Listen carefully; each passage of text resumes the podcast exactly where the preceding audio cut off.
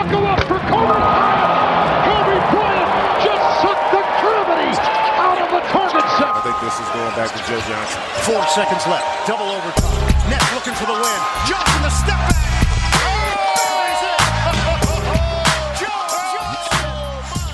Moin und herzlich willkommen zu einer neuen Episode von eurem NBA-Podcast ins Gesicht von Staudemeyer. Mein Name ist Dirk Funk und wie ihr es schon in dem Titel natürlich lesen konntet, heute geht es endlich los mit unseren, ich würde fast schon sagen, legendären Season Preview-Episoden. Wir gehen in unsere vierte, in unser viertes Jahr als NBA-Podcaster im Prinzip. Zum dritten Mal machen wir jetzt unsere Preview-Episoden, die bei euch bisher in den Vorjahren immer sehr, sehr gut ankamen. So gut, dass ich so ein bisschen das Gefühl hatte, dass so die meisten unserer Hörer im Stile von John Wick uns auffinden wollten, uns vor das Mikrofon zerren wollten. So hat's jetzt ein kleines bisschen gedauert. Ein bisschen Spätstart, aber ich habe tatsächlich mal nachgeguckt. Wir haben im letzten Jahr gar nicht so viel früher angefangen. 27. August war es im letzten Jahr und jetzt geht's los. Aber das Gute ist, Thema Spätstart, dass wir heute mit einem Menschen reden werden, mit einem Mann reden werden, der definitiv ebenfalls unter die Kategorie Spätstarter fällt. Und das ist Arne Tegen aus Hamburg. Moin. Also das musst du gleich noch mal ein bisschen einfangen und erklären. Damit kann ich jetzt erstmal noch gar nichts anfangen. Ja, was soll ich sagen? Wenn wir ein Hörbuch wären, dann würde jetzt hier stehen, eckige Klammer auf, Airhorn mal 15, eckige Klammer zu. Ich bin wirklich hype bis unter das Dach. Also sensationelle Geschichte. Wir sind endlich, es ist der 6.9., wir starten durch. Wir haben jetzt einen relativ straffen Zeitplan vor uns, aber das ist völlig in Ordnung. Legendär finde ich völlig das richtige Wort für die Season Previews. Ganz ehrlich, ich glaube, es gibt keinen Content von uns, der so sehr gefeiert, gefordert und gefragt wird. Dass wir ins vierte Jahr gehen, schockiert mich selber, ehrlich gesagt. Also ich hätte uns im zweiten Jahr gesehen, aber okay. Dann sind wir offensichtlich im vierten Jahr auf dem Weg zur Legende. Mann und Mythos. Natürlich Dirk Funk mit am Start. Ich freue mich mal lieber. Also es ist bei mir wirklich so ein bisschen, ich bin jetzt nicht der größte Weihnachtsfan, aber es fühlt sich ein bisschen an, als wären wir kurz davor, Geschenke aus, auszupacken. Der Also Lebkuchen so. unter den NBA-Podcasts ins Gesicht von Staudemeyer. Sehr, sehr schön. Ah, ja, herrlich. man muss eigentlich gar nicht so viele erzählen. Natürlich werden wir ein paar neue Hörer dabei haben. Wahrscheinlich von YouTube. An der Stelle sage ich natürlich mal Moin. Das ist Arne Tegen, den ihr da gerade hört, falls ihr ganz neu an reinschaltet. Boah, es tut ein bisschen Ja, weh. aber die meisten, ja, tut mir leid, aber es ist ja, ja müssen wir das jetzt wirklich hier vor den Hörern besprechen? Verdammte Fame-Bitch. Nein, Quatsch. Also für alle, die es äh, ja schon mitbekommen haben, und ich denke mal, das werden die meisten sein, es wird sich in diesem Jahr kaum etwas ändern. Die Betonung liegt auf kaum. Wir werden, wie auch schon im Vorjahr, in unserem ersten Jahr hatten wir das ja ein bisschen anders gemacht. Da haben wir die Teams von 30 bis 1 wirklich durchgerankt. Im zweiten Jahr haben wir festgestellt, es ist eventuell eine bessere Idee zu sagen, komm, wir nehmen jetzt wirklich strikt die Conferences, damit wir dann auch sauber unsere Prognosen abgeben können. Wer kommt in die Playoffs, damit es ein bisschen übersichtlicher wird. Im letzten Jahr haben wir immer zwei Teams pro Episode gemacht, aber da wir natürlich clever sind und schon festgestellt haben, dass der Zeitplan ein bisschen stramm ist, gibt es die minimale Änderung, dass wir jetzt drei Teams tatsächlich mit reinnehmen werden. Also heute in diesem Fall, was wahrscheinlich auch im Titel steht, den wir später noch festlegen müssen, werden wir Platz 15 bis Platz 13 in der Eastern Conference durchgehen. Wie immer mit natürlich allen Rubriken, die wir da so fest mit drin haben. Wir werden euch vorstellen, was in der Offseason passiert ist, den Player to Watch vorstellen. Natürlich werden wir Bold Predictions raushauen. Steht übrigens auch noch aus, die aufzulösen aus dem letzten Jahr, aber das wird auch noch kommen, bevor ihr nachfragt. Und das ist, wie gesagt, die einzige Änderung. Also es ändert sich kaum was, alles bleibt beim Alten. Und ja, ich freue mich auf jeden Fall.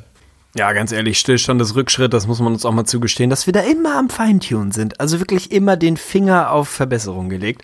Finde ich völlig in Ordnung. Jetzt haben wir erstmal starten wir mit drei Teams pro Episode. Da man uns kennt, werden wir das auch nicht in 45 Minuten abhandeln, sondern das werden wahrscheinlich wieder anderthalb Stunden werden. Und dann könnt ihr, wenn ihr mathematisch begabt seid, euch ausrechnen, wie viel wir ungefähr über ein Team reden werden. Also in der Regel haben wir nicht das Problem, dass die Episoden zu kurz sind und wir zu wenig sagen, sondern eher, dass es ganz schön viel Content ist. Von daher glaube ich völlig in Ordnung. Wir fangen heute mit dem Osten an. Ja, ich bin ein bisschen äh, zwiegespalten. Also ich habe mich nicht schwer getan, die ersten zwei Teams zu finden. Du hast ja auch auf YouTube parallel schon angefangen, deinen Season Preview, deinen persönlichen Season Preview in Videoform zu machen. Da sind auch schon einige der Teams heute mit dabei. Über eine Position werden wir uns noch ein bisschen streiten. Also die ersten zwei waren für mich sehr, Uh, das sehr ist klar. ein Spoiler. Da das gibt's ist auch nicht ein viel zu erzählen. Spoiler.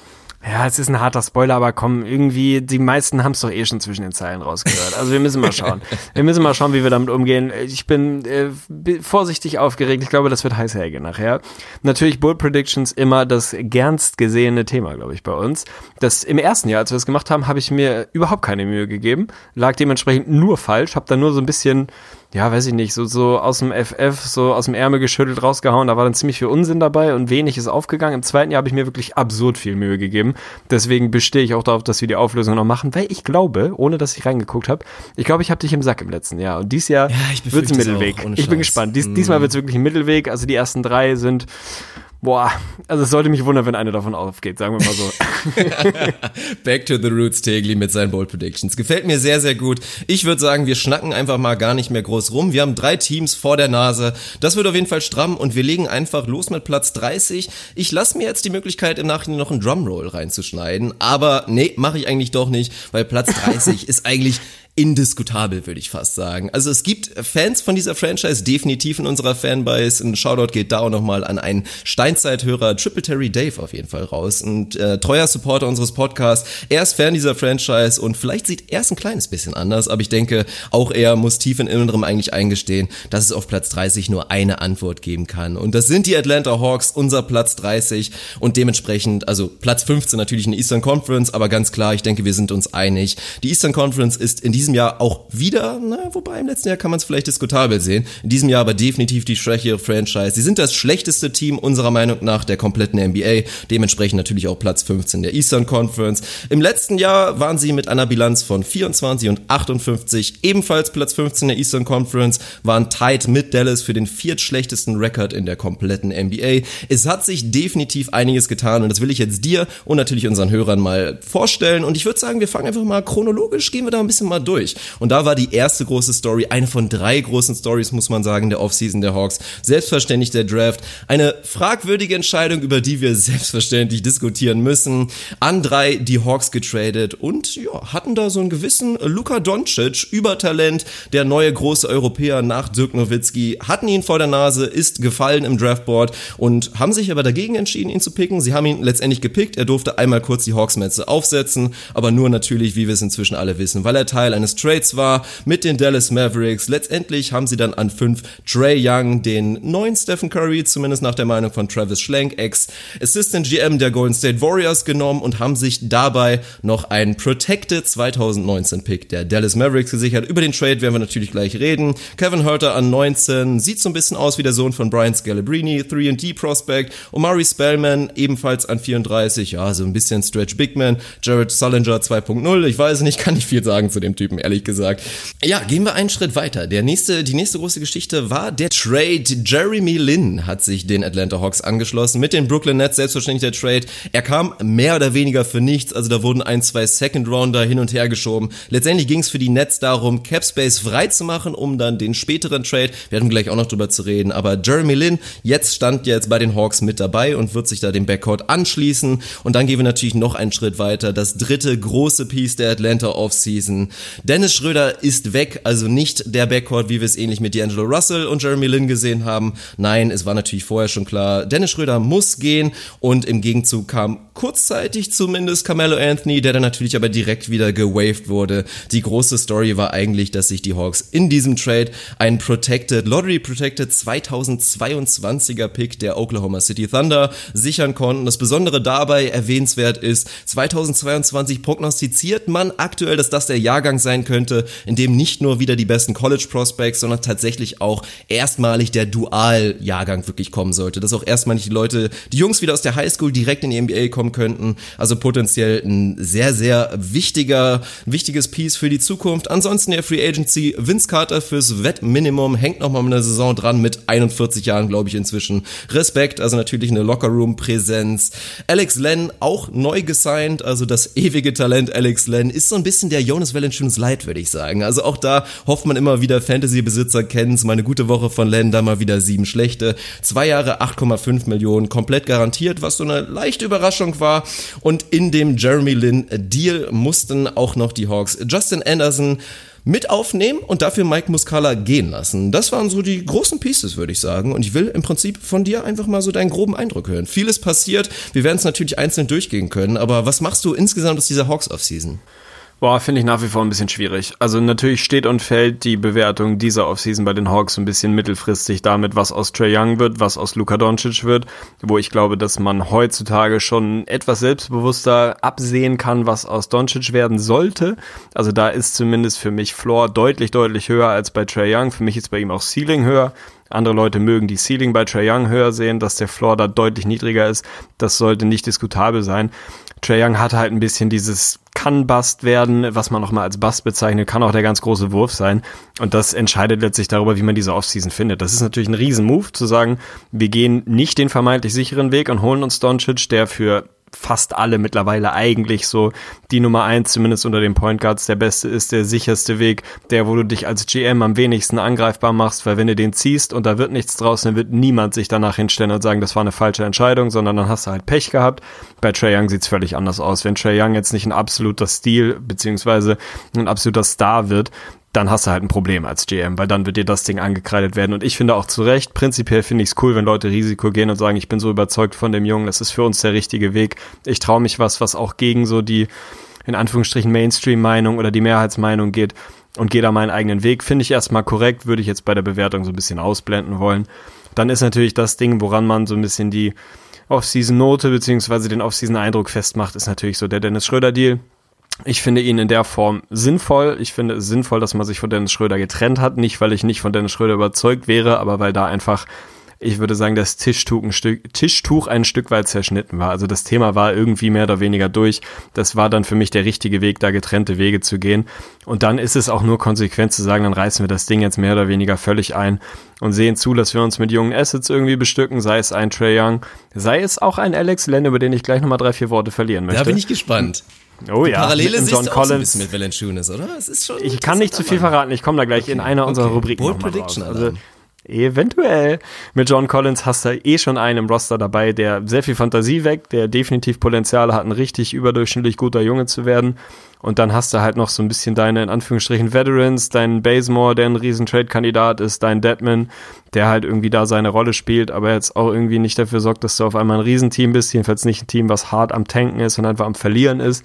Von daher finde ich diesen Weg, den die Hawks gehen, in der Form konsequent, zu sagen, wir sehen zu, dass wir Minuten freimachen für die Jungs, die wir sehen wollen, sei es dann ein Trey Young, der vielleicht früher oder später den Starter-Job kriegen wird, vielleicht auch von Anfang an, keine Ahnung, ein Torian Prince, der immer noch Upside hat, ein John Collins, der Upside hat, dann ein, zwei Trades mit Season und dann hast du da wirklich ein junges, interessantes Team, was viele, viele Jahre davon entfernt sein wird, irgendwie relevant zu sein aber wo man sich zumindest vorstellen kann, wie dieser Weg aussehen kann. Von daher finde ich die Offseason im Rahmen dessen, was die Hawks gerade irgendwie zu tun hatten, finde ich sie gut. Und klar, der Mellow-Deal ist doch super. Also ganz ehrlich, dann nimmst du den halt einmal auf. Mellow ist jetzt All-Time, weiß ich nicht, All-Time Hawk. Also war ja auch irgendwie auf Twitter und auf den Social Outlets so eine ganz, ganz lustige Randnotiz, dass sie da das Jersey retiren wollen, dies, das. Ist doch irgendwie ganz nett, kannst noch einen Pick in einem vermeintlich guten Draft rausholen. Also für mich hat das schon Hand und Fuß, was die Hawks da machen. Das haut mir jetzt nicht vom Hocker, weil, ey, sie sind für mich, ja, das schlechteste Team nicht nur im Osten, und zwar mit Abstand, sondern auch das schlechteste Team der Liga. Insofern muss man da auch ein bisschen auf die Bremse treten. Ist jetzt nicht so, dass das mega Fantasie weckt, aber ich finde es konsequent. Du bist jetzt halt offiziell ein Schrottteam und das auch aus gutem Grund. Das macht auch Sinn soweit. Und dann bist du sneaky zumindest ein Team, was irgendwie ganz ansehnlich sein könnte. Mit einem Trey Young, mit einem Collins, der ultra athletisch ist, mit einem Prince, den ich geil finde, mit einem Len, der für mich ein echt immer noch ein interessanter Junge ist. Also bist zumindest League Pass kompatibel und kannst dich da ganz in Ruhe aus der Scheiße ziehen. Finde ich soweit in Ordnung. Eine Zahl will ich da nicht ranhängen, aber ich finde, das war eine ordentliche Offseason der Hawks.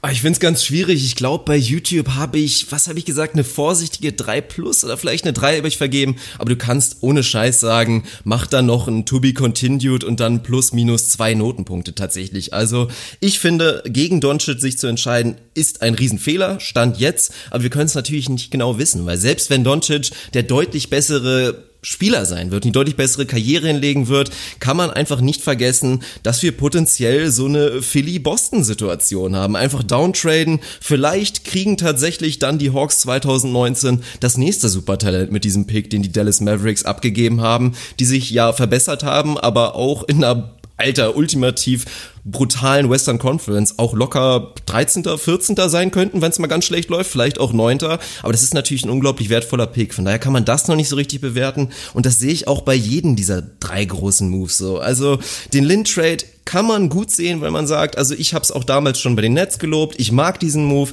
für ein Team, was im Rebuild steckt, einfach ein bisschen Struktur reinbringen, dass du einen Qualitätsspieler hast, auch den Fit mit und vor allen Dingen auch neben Trey Young gefällt mir. Lin ist da eigentlich ein perfekter Mann, ist auch ein guter Junge, tut dem Lockerroom der Kultur definitiv gut, aber auch da sehe ich es absolut kritisch, dass die Hawks nicht einfach genau das gemacht haben, was die Nets gemacht haben, weil die Hawks haben ja letztendlich den Nets die Möglichkeit gegeben, die Verträge von Daryl Arthur und auch Kenneth Farid aufzunehmen aufzunehmen. Dafür haben sie den First-Round-Pick der Denver Nuggets 2019 bekommen, der 1 bis 12 protected ist. Also auch da sprechen wir von einem wertvollen Asset. Die Denver Nuggets, wie gesagt, die Western Conference, in einem Best-Case-Szenario kriegen die Nets im nächsten Jahr einfach den 13., 14. Pick von den Denver Nuggets. Also das ist wirklich ein heftiges Asset und die Hawks hätten das genauso einfädeln können. Da haben sie sich gegen entschieden, was für mich fragwürdig ist. Wie gesagt, ich mag Lin, aber das muss man da kritisch sehen. Und dann nochmal ein letztes Wort zu dem Schröder-Deal. Auch da, wie gesagt, 2020 2020, 2022 ist ja gefühlt eine Ewigkeit weg. Wir sprechen von einem potenziell extrem wertvollen Asset, aber mir hat da nicht gefallen, dass viele, auch Experten, bei Schröder immer davon geredet haben, oh, das ist so ein Horrorvertrag und du musst echt schauen, dass du Schröder los wirst, ohne irgendwie groß was abgeben zu müssen. Und das sehe ich wirklich anders und muss da, wir bewerten immer die Offseason, deswegen ist es schwierig, eine Note draus zu machen, aber für mich ist das einfach schwaches Personalmanagement. Dennis Schröder hat für mich einen leicht überbezahlten, aber letztendlich heutzutage moderaten Vertrag mit sein, was sind da 17,5 Millionen oder so, die er verdient. Der Mann ist 24, wir reden jetzt hier nicht von einem Timothy Moskov oder vom Luol Deng. Also, dass das da so als extrem negativer Vertrag betrachtet wurde, sehe ich als Fehler, aber natürlich auch, wie du das genauso gesagt hast, die Entscheidung, sich letztendlich dazu trennen, weil das Tischtuch einfach zerschnitten war, war absolut okay. Also, ja, eine durchschnittlich bis vielleicht sogar leicht gute Offseason, aber das wirkliche Resultat werden wir, glaube ich, erst in ein, zwei Jahren sehen, oder? Ja, das wird noch zwei, drei, vielleicht vier Jahre dauern, bis man da wirklich irgendwie eine, eine abschließende Note hinterschreiben kann. Bei Schröder finde ich, ist es immer so ein bisschen das Ding der Erwartung. Also ja, natürlich ist er tendenziell überbezahlt, wenn du die reine Summe anguckst, aber das macht halt keinen Sinn. Da haben wir auch schon 500 Mal drüber geredet, einfach zu sagen, ey, Summe X für Spieler Y ist zu viel. Das ist halt einfach viel zu einfach, weil es jeglichen Kontext negiert und rausnimmt. Bei Schröder finde ich ist so ein bisschen das Ding, der ist 24, der hat noch riesig Upside, der ist weit entfernt davon, fertiger Spieler zu sein. Er ist aber auch weit, weit entfernt davon, der beste Spieler, wahlweise Anführer eines irgendwie Durchschnitt, überdurchschnittlichen Teams sein zu können. Und das hätte er bei den Hawks halt sein müssen. Für mich ist, da reden wir dann irgendwann, wenn wir bei den OKC angekommen sind, ist das eine wunderbare Rolle für ihn, für, für den Dennis Schröder, wo er gerade steht. Der Kerl ist 24. Also der hat noch drei, vier Jahre, bis er irgendwie da sein soll, wo er primäßig dann mal ankommen kann. Und ich finde das einfach eine bessere Situation, als bei den Hawks zu sagen, hey, das ist jetzt irgendwie dein Team so, Jeff Teague weg, das ist jetzt dein Ding und du bist jetzt in großen Anführungsstrichen unser Franchise-Player. Das ist er nicht, das war zu viel Erwartung, vor allem in seinem Alter. Das wird er vermutlich auch nie werden, muss er im Zweifel auch nicht aber da muss man halt immer so ein bisschen sehen, was erwarte ich von dem Jungen und was hätte er bei den Hawks leisten müssen, damit sich dieser Vertrag für ihn rentiert, für die Hawks rentiert. Und da hätte er einfach eine klare Nummer eins in einem guten Team sein müssen oder zumindest das Potenzial wecken. Das sehe ich bei ihm im Moment nicht. Da macht es dann schon irgendwie konsequenterweise Sinn zu sagen, dann nehmen wir halt irgendwie einen Typ Trey Young, der in vier, fünf, sechs Jahren vielleicht so weit ist, dass man sagen kann, das ist potenziell ein echter Superstar das sehen die Hawks bei Schröder nicht, das sehe ich bei Schröder persönlich auch nicht, muss aber auch nicht sein. Von daher hat der Move für mich schon Sinn gemacht, dann zu sagen, okay, wenn er nicht derjenige ist, den wir da gerade brauchen, weil er dafür noch nicht gut genug ist, dann gehen wir halt einen halben Schritt zurück, holen uns einen Trey Young, an den wir glauben, der das in ein paar Jahren vielleicht sein kann und bis dahin schauen wir mal, dass wir uns in den tiefen Drafts noch ein paar Assets holen, dass sich ein Collins entwickeln kann, Torian Prince entwickeln kann und wie sie nicht alle heißen, mein Future MVP Alex Len sich entwickeln kann. Und dann geht man halt mal den harten Weg so eines Rebuilds. Macht für mich Sinn. Also wie gesagt, ich würde da keine Eins hinterschreiben. Für mich wäre es irgendwas zwischen zwei Minus und drei Plus, aber halt mit drei großen Klammern drumherum, weil wenn Trey Young jetzt irgendwie gut, erste Saison ist immer ein bisschen was anderes, aber wenn man da jetzt das Gefühl hat, dass das nicht derjenige ist, den man in ihm upside-mäßig gesehen hat, dann ist das auf einmal natürlich irgendwie eine satte 5 mit Anlauf. Aber da reden wir dann in anderthalb, zwei, drei Jahren vielleicht mal drüber, wenn wir uns noch dran erinnern. Also dann kommen wir nochmal drauf. Wenn wir uns noch dran erinnern, ja, das ist auch ganz schön. Ich will jetzt auch nicht zu sehr einen Exkurs machen, aber ich könnte jetzt schon wieder einen ganzen Podcast machen, um diese ganze Schröder-Saga nochmal zu reden, weil wir sind alle extrem kritisch mit ihm und ich habe ja auch schon mal ein paar Videos über ihn gemacht. Aber ich finde ohne Steiß, jetzt du es gerade nochmal gesagt gesagt hast, die Hawks sind auch einfach selber ein bisschen selber dran schuld an der ganzen Geschichte und deswegen auch schlechtes Personalmanagement. Für mich ist die Entwicklung von Schröder auch einfach Teil des Wegs, den die Hawks einge wirklich eingeschritten haben damals. Stell dir mal bitte vor, Schröder wäre neben Al Horford und neben Paul Millsap konstant groß geworden über die nächsten vier, fünf Jahre. Dann reden wir von einem ganz anderen Spieler. Aber so, dadurch, dass die Hawks einfach den Stecker gezogen haben, gesagt haben, komm, wir tanken, ist Schröder einfach zu diesem, also nicht mehr dieser Regisseur, der hätte sein können und irgendwie ein giftiger Two-Way-Spieler, ist er halt zu diesem, ja, ich bin jetzt der Go-To-Scorer. Und das ist das Falscheste, was ihm hätte passieren können. Und dementsprechend ist die Kritik, ja, teilweise vielleicht ein kleines bisschen unverdient. Aber da werden wir natürlich auch während der Saison drüber reden und drüber reden, wenn wir dann über, ja, Dennis Schröders neuen Verein, nämlich dem Oklahoma City Thunder reden. Aber jetzt reden wir von den Hawks und du hast das ganze Gemüse, was wir im Hawks-Kader haben, natürlich schon erwähnt. Und von daher wollen wir wie immer natürlich auch einen kleinen Blick auf die Depth Charts werfen, bevor wir natürlich auch über Trey Young reden und so ein bisschen schauen, was wir uns von ihm erwarten der nächsten Saison.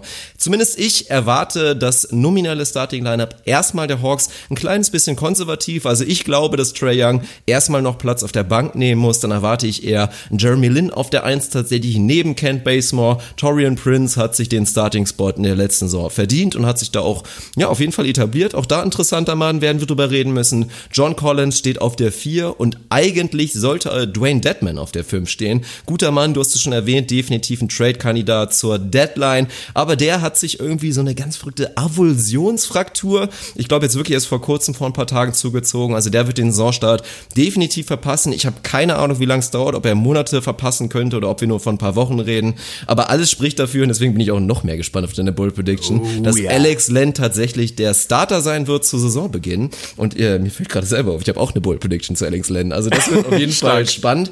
Ja, so sieht die Starting Five aus. Man kann irgendwie sagen, ja, ist ja ganz solide, aber dahinter ist halt auch noch ein bisschen was. Wenn wir auf die Bank gucken, Trey Young, der natürlich immer mehr inkorporiert, sagt man das, incorporated, keine Ahnung, wird während der Saison. Kevin Herter steht da natürlich auf der 2, habe ich schon erwähnt. So ein bisschen Typ Clay Thompson ist ja allgemein das Witzige, dass Travis Schlenk ja selber und da lacht man immer schon ein bisschen, dass er so Warriors 2.0 oder Warriors East jetzt aufbauen will. Wie gesagt, Trey Young, der Stephen Curry, Kevin Herter ist dann potenziell der Clay Thompson Typ, bisschen ähnlicher Spieler, aber natürlich auch mit viel Fantasie. Dann hast du den Anderson, Bambry irgendwie auf der 3, Tyler Dawson natürlich auch noch mit dabei. Auf der 4 und auf der 5 wird's dann hin hinten raus dann schon wirklich dünn, weil dann reden wir von, ja, Miles Plumlee, den glaube ich viele schon wirklich vergessen haben, dass der noch ein NBA-Profi ist, obwohl der tatsächlich noch gut bezahlt ist. Auf der 4 sehen wir auch nicht wirklich Tiefe mit dem Rookie Omari Spellman und Alex, äh, ja, unaussprechbarer Nachname, Poitras oder was auch immer. Und das ist, glaube ich, auch dann der große Punkt, warum wir die Hawks so schlecht sehen. Also die Starting Five, will ich deine Meinung zu hören. Da kann man mit viel Fantasie und wenn man sagt, Prince macht einen Schritt, Basemore macht einen Schritt, Lynn ist solide wie immer und ich mag Lynn, Collins macht einen großen Schritt, über den wir definitiv reden werden. Len ist okay, Deadman, wenn er zurückkommt, das ist irgendwie in Ordnung, aber was Tiefe angeht und dann mit diesem Faktor viele, viele große Experimente mit Young, dann reicht das einfach vom Kader nicht, oder? Also wenn die Hawks die Warriors light sind, dann bin ich Tom Hardy light. Ich bin da ungefähr ähnlich dicht dran, glaube ich, ganz ehrlich. Also ja, ich sehe diese Parallelen, aber da muss man auch mal die Kirche im Dorf lassen. Natürlich, wenn man rein nominell auf dieses Starting Lineup guckt und ja, ich würde das genauso wie du erwarten, also Lynn, Basemore, Prince, Collins und dann vermutlich Alex Len dann kann man darauf gucken und sagen, da sind doch irgendwie ein paar ganz solide Jungs dabei. Aber wenn man mal ganz ehrlich ist und ins Detail gibt, geht, auf welcher Position ist da denn irgendjemand auch nur NBA-Durchschnitt im Vergleich zu den anderen Startern? Da wird es sehr, sehr eng. Also bei Jeremy Lin kann man noch sagen, auf dieser sehr, sehr tiefen Point Guard-Position ist der so ein durchschnittlicher NBA-Starter, okay. Und beim Rest wird's eng. Also ein Kent Bazemore am absoluten Limit ist da vielleicht auch noch irgendwo im Durchschnitt und danach, so gern ich einen Torian Prince mag und so viel Fantasien Collins weckt und so weiter und so fort, ist das meilenweit unterdurchschnittlich. Auf die Tiefe müssen wir gar nicht erst kommen. Also da ist für mich dann irgendwie so ein Justin Anderson, den ich ganz spannend finde, natürlich ein Trey Young und ja, Miles Plumley, aber meine Güte. Also da muss man halt auch einfach mal sagen, das ist einfach sehr, sehr wenig Qualität. So, da ist Upside, da sind irgendwie ganz ganz spannende Jungs dabei. Wie gesagt, ich komme andauernd auf John Collins zurück, weil er einfach super viel Fantasie weckt und Torian Prince aber Stand jetzt im Vergleich zum Liga-Durchschnitt ist das einfach auf fast jeder Position weit drunter. Und deswegen komme ich auch nirgendwo anders raus, als dabei, dass das einfach ein sportlich vom reinen Win-Total ein katastrophales Team sein wird. So, wenn man mal reinguckt, letztes Jahr haben die Hawks 24 Wins geholt. Da waren die mal im, also schon ansatzweise signifikant besser besetzt als in diesem Jahr. Insofern geht es da für mich auch nicht nur knapp runter. Also wenn wir nachher zu den Vegas Over-Undern kommen, die wir uns auch nochmal angeguckt haben und da jeweils unsere Projection machen werden, da bin ich äh, dann schon relativ eindeutig äh, auf der einen Seite der Medaille. Das ist einfach zu wenig Qualität. Es ist aber auch nicht schlimm, das ist richtig so und das ist gewollt so, das ist in Ordnung. Ich kann mir vorstellen, dass sie netter anzugucken sind, als sie das vielleicht die letzten ein, zwei Jahre waren und als man das vor der Saison vielleicht gedacht hätte. Das ist irgendwie alles okay. Aber das ist halt ein richtig mieses Team. Und das, da kann man auch eigentlich nicht wirklich, also bei fast allen anderen Teams, mit Ausnahme bei, beim Team 14 bei uns im Osten, gibt es für mich Szenarien, in denen diese Teams fünf, sechs, sieben Wins besser sein können, als ich sie erwarte. Bei den Hawks gibt es das für mich nicht. Für mich gibt es kein Szenario, in dem die Hawks irgendwie 25 Wins holen. Ich wüsste nicht, wie das passieren Ach, soll, gegen Scheiße, wen, warum. Ja, Okay. sehe ich einfach nicht. Da ist für mich einfach eine zu große Qualitätslücke. Wir haben in den letzten Jahren ja immer so ein bisschen Best- und Worst-Case-Szenario gemacht. Ich habe mir da jetzt keine, äh, keine Zahlen hingeschrieben, aber die Varianz quasi, die Upside nach oben ist bei den Hawks für mich ganz, ganz, ganz gering, weil ich da einfach nicht wüsste, was soll dafür passieren. Da müsste Linsanity 2.0 passieren, da müsste Bazemore wieder ein Throwback super, super Prime sein und dann müssten ein, zwei Rookies aber massiv einschlagen und selbst dann ist das ist einfach zu wenig Qualität. Finde ich nicht schlimm, ist irgendwie ein Roster, was ein bisschen Fantasie weckt, was aber qualitativ einfach nicht konkurrenzfähig ist, wenn du irgendwie ein durchschnittliches Team sein willst. Ja, das sehe ich tatsächlich minimal anders, aber da geht's nicht unbedingt darum, dass ich die Hawks so gut sehe, sondern dass man einfach bedenken muss, die Hawks werden 52 Mal gegen die Eastern Conference spielen und gerade auf den Positionen, sagen wir mal 9 bis 15 oder 9 bis 14, weil wir sehen die Hawks ja auf 15, ist die Eastern Conference einfach grottenschlecht. Und wir haben es in der letzten Saison gesehen. Also klar, Schröder war noch da, aber Jeremy Lin kann Schröder mindestens gleichwertig ersetzen, meiner Meinung nach zumindest, wenn er denn gesund bleibt. Und das ist auch noch ein Fragezeichen. Und wir haben es in der letzten Saison gesehen. Wie oft mussten die Hawks im vierten Viertel den Stecker ziehen und Dennis Schröder auf die Bank setzen, weil sie kurz davor waren zu gewinnen. So. Und haben dann wirklich komplett im, das vierte Viertel weggetankt, was auch ein Spektakel an sich wirklich war. Also das, ja, wie gesagt, Mark Cuban kriegt dann Feind für irgendeinen Kommentar, aber was die Hawks am vierten Viertel teilweise angestellt haben, das ist dann okay oder was. Aber das ist ein ganz anderes Thema.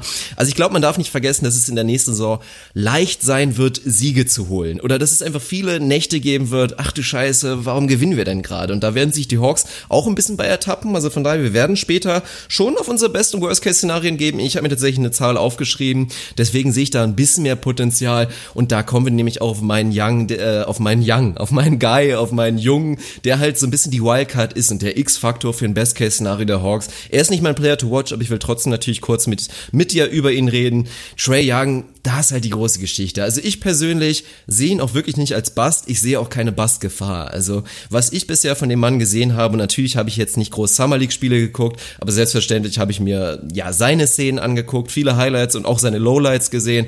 Und ich bin eigentlich fest davon überzeugt, dass dieser Mann kein Bust sein wird. Aber ich rechne fest damit, dass er eine extrem problematische Rookie-Saison spielen wird. Also Ups and Downs, wirklich, das wird ein absoluter Rollercoaster und mit wahrscheinlich auch mehr Lows als Highs. Also für mich ist er auch kein Rookie of the Year-Kandidat, weil ich da schon massive Struggles sehe. Also eigentlich in der Summer League haben wir in den letzten Jahren gesehen, typischerweise ist das wirklich das Szenario, wo kleine, quirlige Point Guards glänzen. Und ein Trey Young hatte da schon Riesenprobleme mit der Athletik und einfach mit diesen größeren, erwachsenen Jungs auf einmal und nicht halt den ganzen College Guys, gegen die er gespielt hat. Das macht mir Sorgen. NBA Ready ist da halt das große Fragezeichen. Und ich glaube, er wird wirklich ein, zwei, vielleicht sogar drei Jahre brauchen.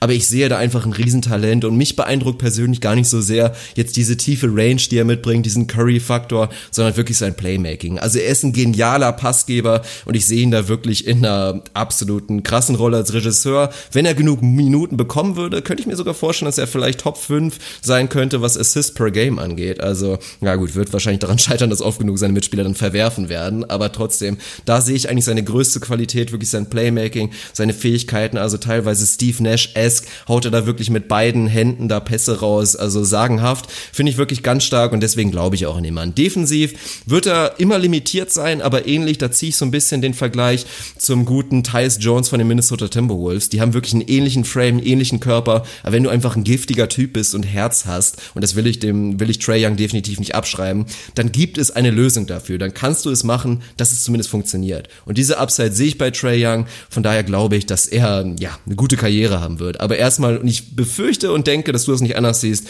können wir uns nicht allzu viel und vor allem nicht allzu viel Effizienz auf dem Court von Trey Young äh, erwarten, oder? Ja, das ist ja genau das Ding. Also, dass der Kerl vermutlich eine gute, vielleicht potenziell sehr gute oder elitäre NBA-Karriere vor sich hat, da sind wir uns einig. Aber wir reden über nächste Saison. Und über nächste Saison, da wird das kein vernünftiger NBA-Point Guard sein. Zumindest nicht, wenn du irgendwie ein Team sein willst, was, was Siege holen will. Also, der wird seine Momente haben mit Sicherheit, der wird seine Probleme haben, auch mit Sicherheit aber dieses typische Translate into Wins. Also am Ende des Tages muss da irgendwie Winning Basketball bei rauskommen und das sehe ich bei Trey Young nicht. Und wenn ich auf das Roster gucke, ich mag Jeremy Lin wirklich, wirklich gerne. Ich habe auch irgendwie echtes Herz für Torian Prince und Co aber wenn dein bester Spieler vermutlich Jeremy Lin ist, dann ist das halt eine Formel für ein Team, was nicht besonders viel gewinnen wird. Natürlich sind sie im Osten und natürlich gibt's im Osten auch mehr als genug andere maximal schäbige Teams und da werden rein mathematisch schon so, schon so seine Wins zusammenkommen. Aber am Ende ist es für mich dann schon auch eine Qualitätsfrage und gerade im direkten Vergleich mit Ausnahme des Teams, was wir dann auf 14 haben, äh, wenn man so schlicht so die besten zwei Spieler der Roster jeweils vergleicht, dann sehe ich einfach eine Riesenlücke von den besten zwei Jungs der Hawks, was dann vermutlich irgendwie Lynn und Basemore sind im Vergleich zu anderen Teams, die da einfach in der Spitze zumindest noch ein bisschen mehr Qualität haben. Die Hawks werden es nicht über Tiefe irgendwie ausgleichen können, dann ist es am Ende des Tages einfach eine eine Qualitätsfrage. Sie haben auch nicht wirklich Incentive, dann hinten raus die Siege rauszugrinden. Das wird ähnlich laufen wie letztes Jahr, dass wenn sie dann doch mal dran sind, dass es vielleicht auch gar nicht unbedingt schlimm ist, wenn man das Ding hinten raus verliert. Macht ja auch Sinn. Trotz der Lottery-Reform ist es halt einigermaßen hilfreich, wenn man halt kein besonders gutes Team ist. Von daher, wenn wir die Reihen-Wins angucken, dann wird da am Ende des Tages keine besonders große Zahl stehen. Ich bin gespannt, was bei dir da am Ende wirklich aufgeschrieben wurde. Da werden wir uns vielleicht ein bisschen uneinig sein. Will von dir, aber ich bin ein bisschen nervös, dass wir müssen zur Bold Prediction kommen. Also ich freue mich auf, auf, die Bold Prediction. Wollen wenn Trey Young Player nicht, to Watch wirklich raus? Ja, das wollte ich ja gerade sagen. Wenn Trey Young nicht dein Player to Watch ist, dann will ich wissen, wer es ist. Es ist der Mann, der für mich absolut das Potenzial hat. Du hast eben Jeremy Lin als besten Spieler genannt und das sehe ich auch genauso, definitiv. Aber es gibt einen Mann, der das Potenzial hat, in der zweiten Saison, in seiner zweiten Saison der beste Spieler der Hawks zu sein und das ist für mich John Collins. Und ich war wirklich beeindruckt, wobei es der Klassiker war, das sieht man immer wieder. John Collins war der, war der wirklich der Prototyp dieses Sophomores, wo du gesehen hast, okay, zwei, drei Spiele in der Summer League, du bist einfach viel zu gut so. Komm, wir, das lassen wir jetzt, bevor du dich verletzt, geh einfach raus. Aber das war schon schön zu sehen, was er da für eine Entwicklung gemacht hat. Und John Collins, ich glaube, viele haben ihn oft genug in den Top 10 Highlights von NBA.com gesehen. Der Typ ist ein wirklich athletisches Biest. Also eine absolute Maschine.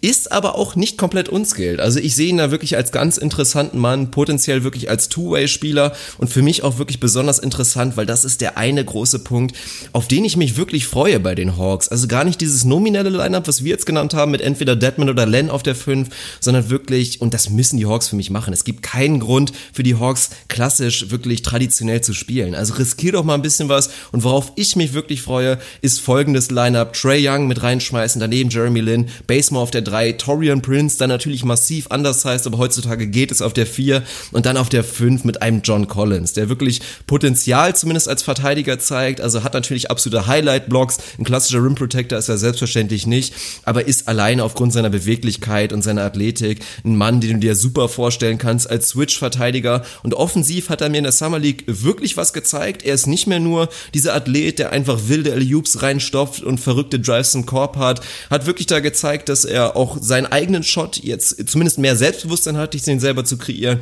Und ich freue mich auf eine Saison. Und ich will jetzt nicht sagen, riesen Breakout hier. Und das wäre jetzt so der Klassiker, wo viele sagen würden, oh, ist ja ein Most Improved Player Kandidat. Für mich sind da Sophomores ja eh immer abgemeldet, sehe ich einfach anders. Aber ich kann mir wirklich vorstellen, dass der gute Mann John Collins eine Riesensaison spielen wird. Und für mich ist das auch wirklich jemand, bei YouTube habe ich tatsächlich gesagt, kann mir vorstellen, perspektivisch einer der besseren Bigmen der Liga. Vielleicht habe ich sogar besten gesagt, Clickbait. Nee, aber ist wirklich ein guter Mann. Also ich, ich freue mich riesig drauf. Von daher ist er für mich der Player to watch. Es wird halt alles nicht wirklich viel wert sein, aber auf offensive und defensive Highlights von Collins und dann vor allen Dingen auf dieses Experiment auf der 5 freue ich mich riesig. Wird dich nicht überraschen, dass er auch mein Player to Watch ist und ich da relativ wenig hinzuzufügen habe. Das ist einfach ein Typ, der an beiden Enden des Courts echt Fantasie weckt, der athletisch ist, der schon Potenzial hat, so ein typischer moderner Big Man zu sein, vielseitig in der Defense, der auch auf dem Flügel verteidigen kann, flink unterwegs. Es erinnert mich manchmal, hat mich am Anfang so ein bisschen an Nerlens Noel erinnert, was mittlerweile eher ein negativ konnotierter ja, das Vergleich ist. Fast schon Diss inzwischen. ja, deswegen meine ich ja. Aber Noel war so ein ähnlicher Typ, wo man dachte, ey geil, ein Rimrunner, einer, der auch ein bisschen mit den Händen was anfangen kann. Nicht so ein völliger Fottfinger, der irgendwie kaum Ball fangen kann, sondern wirklich jemand, der da auch ein bisschen Balltalent mitbringt ist ein geiler Typ. Und ich freue mich einfach mega drauf, dass der Kerl da wirklich unleashed sein wird, was Minuten angeht. Also ob es dann auf der 4 ist, wo er verhältnismäßig wenig Konkurrenz im Death Chart hat, es sei denn, du ziehst halt einen Torian Prince mal hoch, aber dann wird Collins im Zweifel auch hochrutschen. Dahinter hast du halt dann nur Legende Alex Poithris, von dem ich sehr, sehr viele Draft-Videos gesehen habe. Ich habe keine Ahnung, wer der Mensch ist. Also wirklich, wenn du mir den Namen hingegeben hättest, hätte ich gesagt, ja, das war doch hier so ein britischer Schauspieler im 12. Jahrhundert, Alex Poithris, wer kennt die nicht? Also da wird er einfach Minuten ohne Ende bekommen, das macht auch nur Sinn. Das einzige Problem wird sein, dass er wenig auf der 5 eingesetzt werden kann, weil, weil wir Unleash Land Sanity sehen werden, mein Lieber. Und das ist meine Bold Prediction. Oh, ohne Mist, du hast es vorhin gesagt und ich habe mich echt geärgert, weil wir uns wie immer nicht vorher abgesprochen haben, alleine um uns gegenseitig die Überraschung zu gönnen. Meine Bold Prediction natürlich Breakout Season von Alex Len. Er wird mitten in der Saison zu Mini Valanciunas und Unleash Len Sanity umbenannt. Also es wird Len Sanity, Len Sanity 2.0 wird ausbrechen bei den Hawks, weil der Mann durch die Liga pflügen wird. Der ist jetzt endlich in einer Situation, ja, was heißt endlich? Also das war ja bei den Suns schon zwischendurch auch, aber der wird damit Minuten vollgeladen werden. Erst recht seit der Verletzung von Dwayne Dedman, die mir wehtut, leid tut, aber mein Gott, es macht Tür und Tor auf für eine Riesensaison von Alex Len. Ich bin massiver Fan. Ich habe ihn in jeder meiner 17 Fantasy-Saisons in acht Ligen parallel gedraftet und es ist frustrierend ohne Ende, weil dann eine Nacht da auf einmal 20 und, und 15 Mal wieder aufgenommen. Natürlich, da stehen dann 20, 15 und sieben Blocks und dann die nächsten vier Wochen halt nichts mehr. Aber dieser Mann ist einfach rohes Potenzial. Butterweiche Hände für einen Big Man seiner Größe und einfach ein geiler Typ. Ein sehr, sehr guter Rebounder und darum geht's auch in meiner Bull Prediction. Unleash Len Sanity, wie gesagt, Alex Len wird die Liga mit mindestens 30 Double-Doubles beenden. Das klingt jetzt gar nicht so mega spektakulär. Letztes Jahr waren es 12, da war er auf dem geteilten Platz 49 ligaweit und es gab ganze 17 Spieler, die 30 Double-Doubles überhaupt geschafft haben. Um das mal ein bisschen in Kontext zu setzen, nicht dabei waren Menschen wie Steven Adams, Hassan Whiteside, Draymond Green, Lamarcus Aldridge und so weiter und so fort. Letztes Jahr war Alex Len mit 8,5, 7,5er Averages unterwegs. Dieses Jahr, ich kann mir vorstellen, Top 10 in Double Doubles. Ich glaube, dass das jemand sein wird, der wirklich, wirklich endlich, zumindest Boxscore-mäßig seinen Impact haben wird. Wie gesagt, da werden nicht viele Wins bei rauskommen, aber das ist einfach ein Typ, der Talent hat und wenn er sie jetzt nicht packt, dann weiß ich auch nicht weiter. Das ist natürlich die naheliegende Parallele zu Valanciunas, wo genau dasselbe in Grün passiert wo du jedes Jahr denkst, jetzt ist es soweit, jetzt flügt der Kerl durch die Liga, so ein bisschen Antagonist zu dem, was man heutzutage von Fünfern erwartet.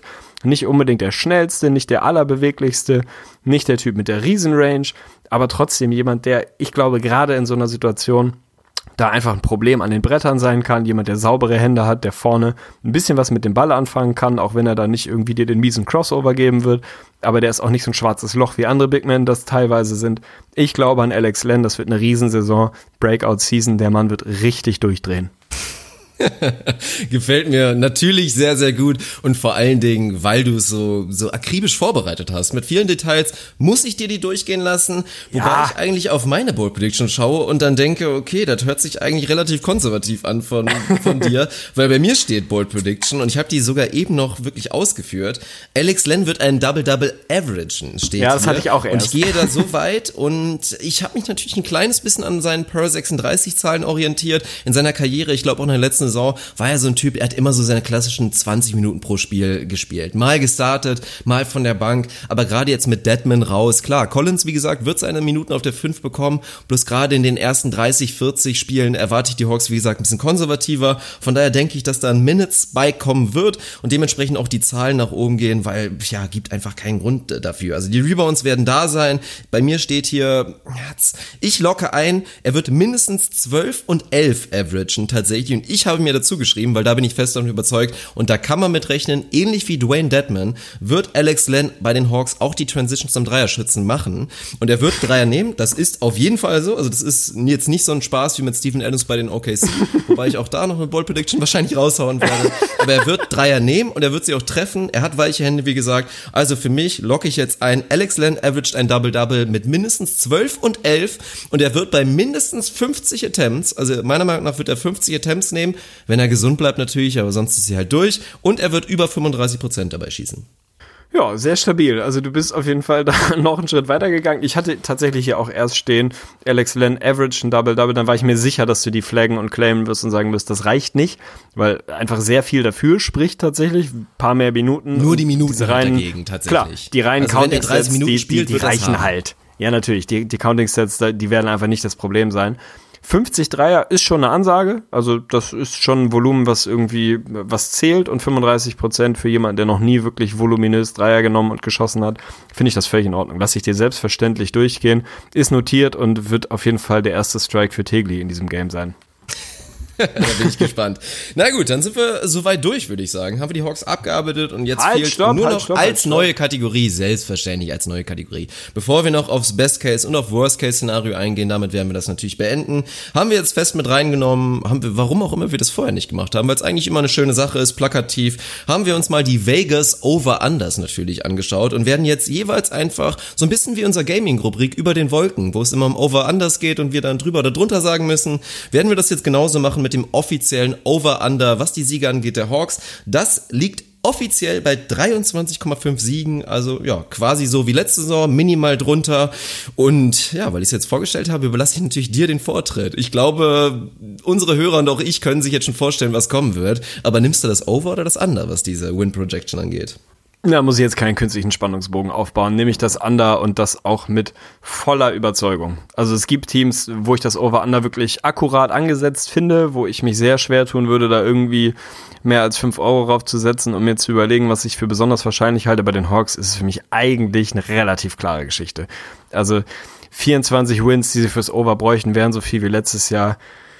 Finde ich sehr, sehr, sehr schwierig mir vorzustellen, wie das funktionieren soll. Insofern bin ich doch recht deutlich und wirklich äh, mit tiefster Inbrunst beim Under und bin sehr gespannt, weil du sie offensichtlich ja etwas besser siehst als ich. Ich kann mir vorstellen, dass wir da ein bisschen anderer Meinung sind. Ich weiß es nicht. Bei mir ist es ein klares Under.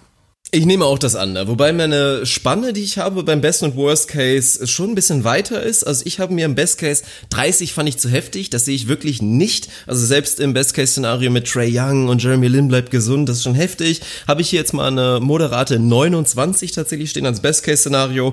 Worst Case gehe ich aber so weit runter, dass ich sage, das könnten am Ende 17 werden. Also jetzt mal ohne Scheiß. Also es könnte wirklich dramatisch schlecht werden und ich sehe das Worst Case einfach wesentlich realistischer als das Best Case Szenario.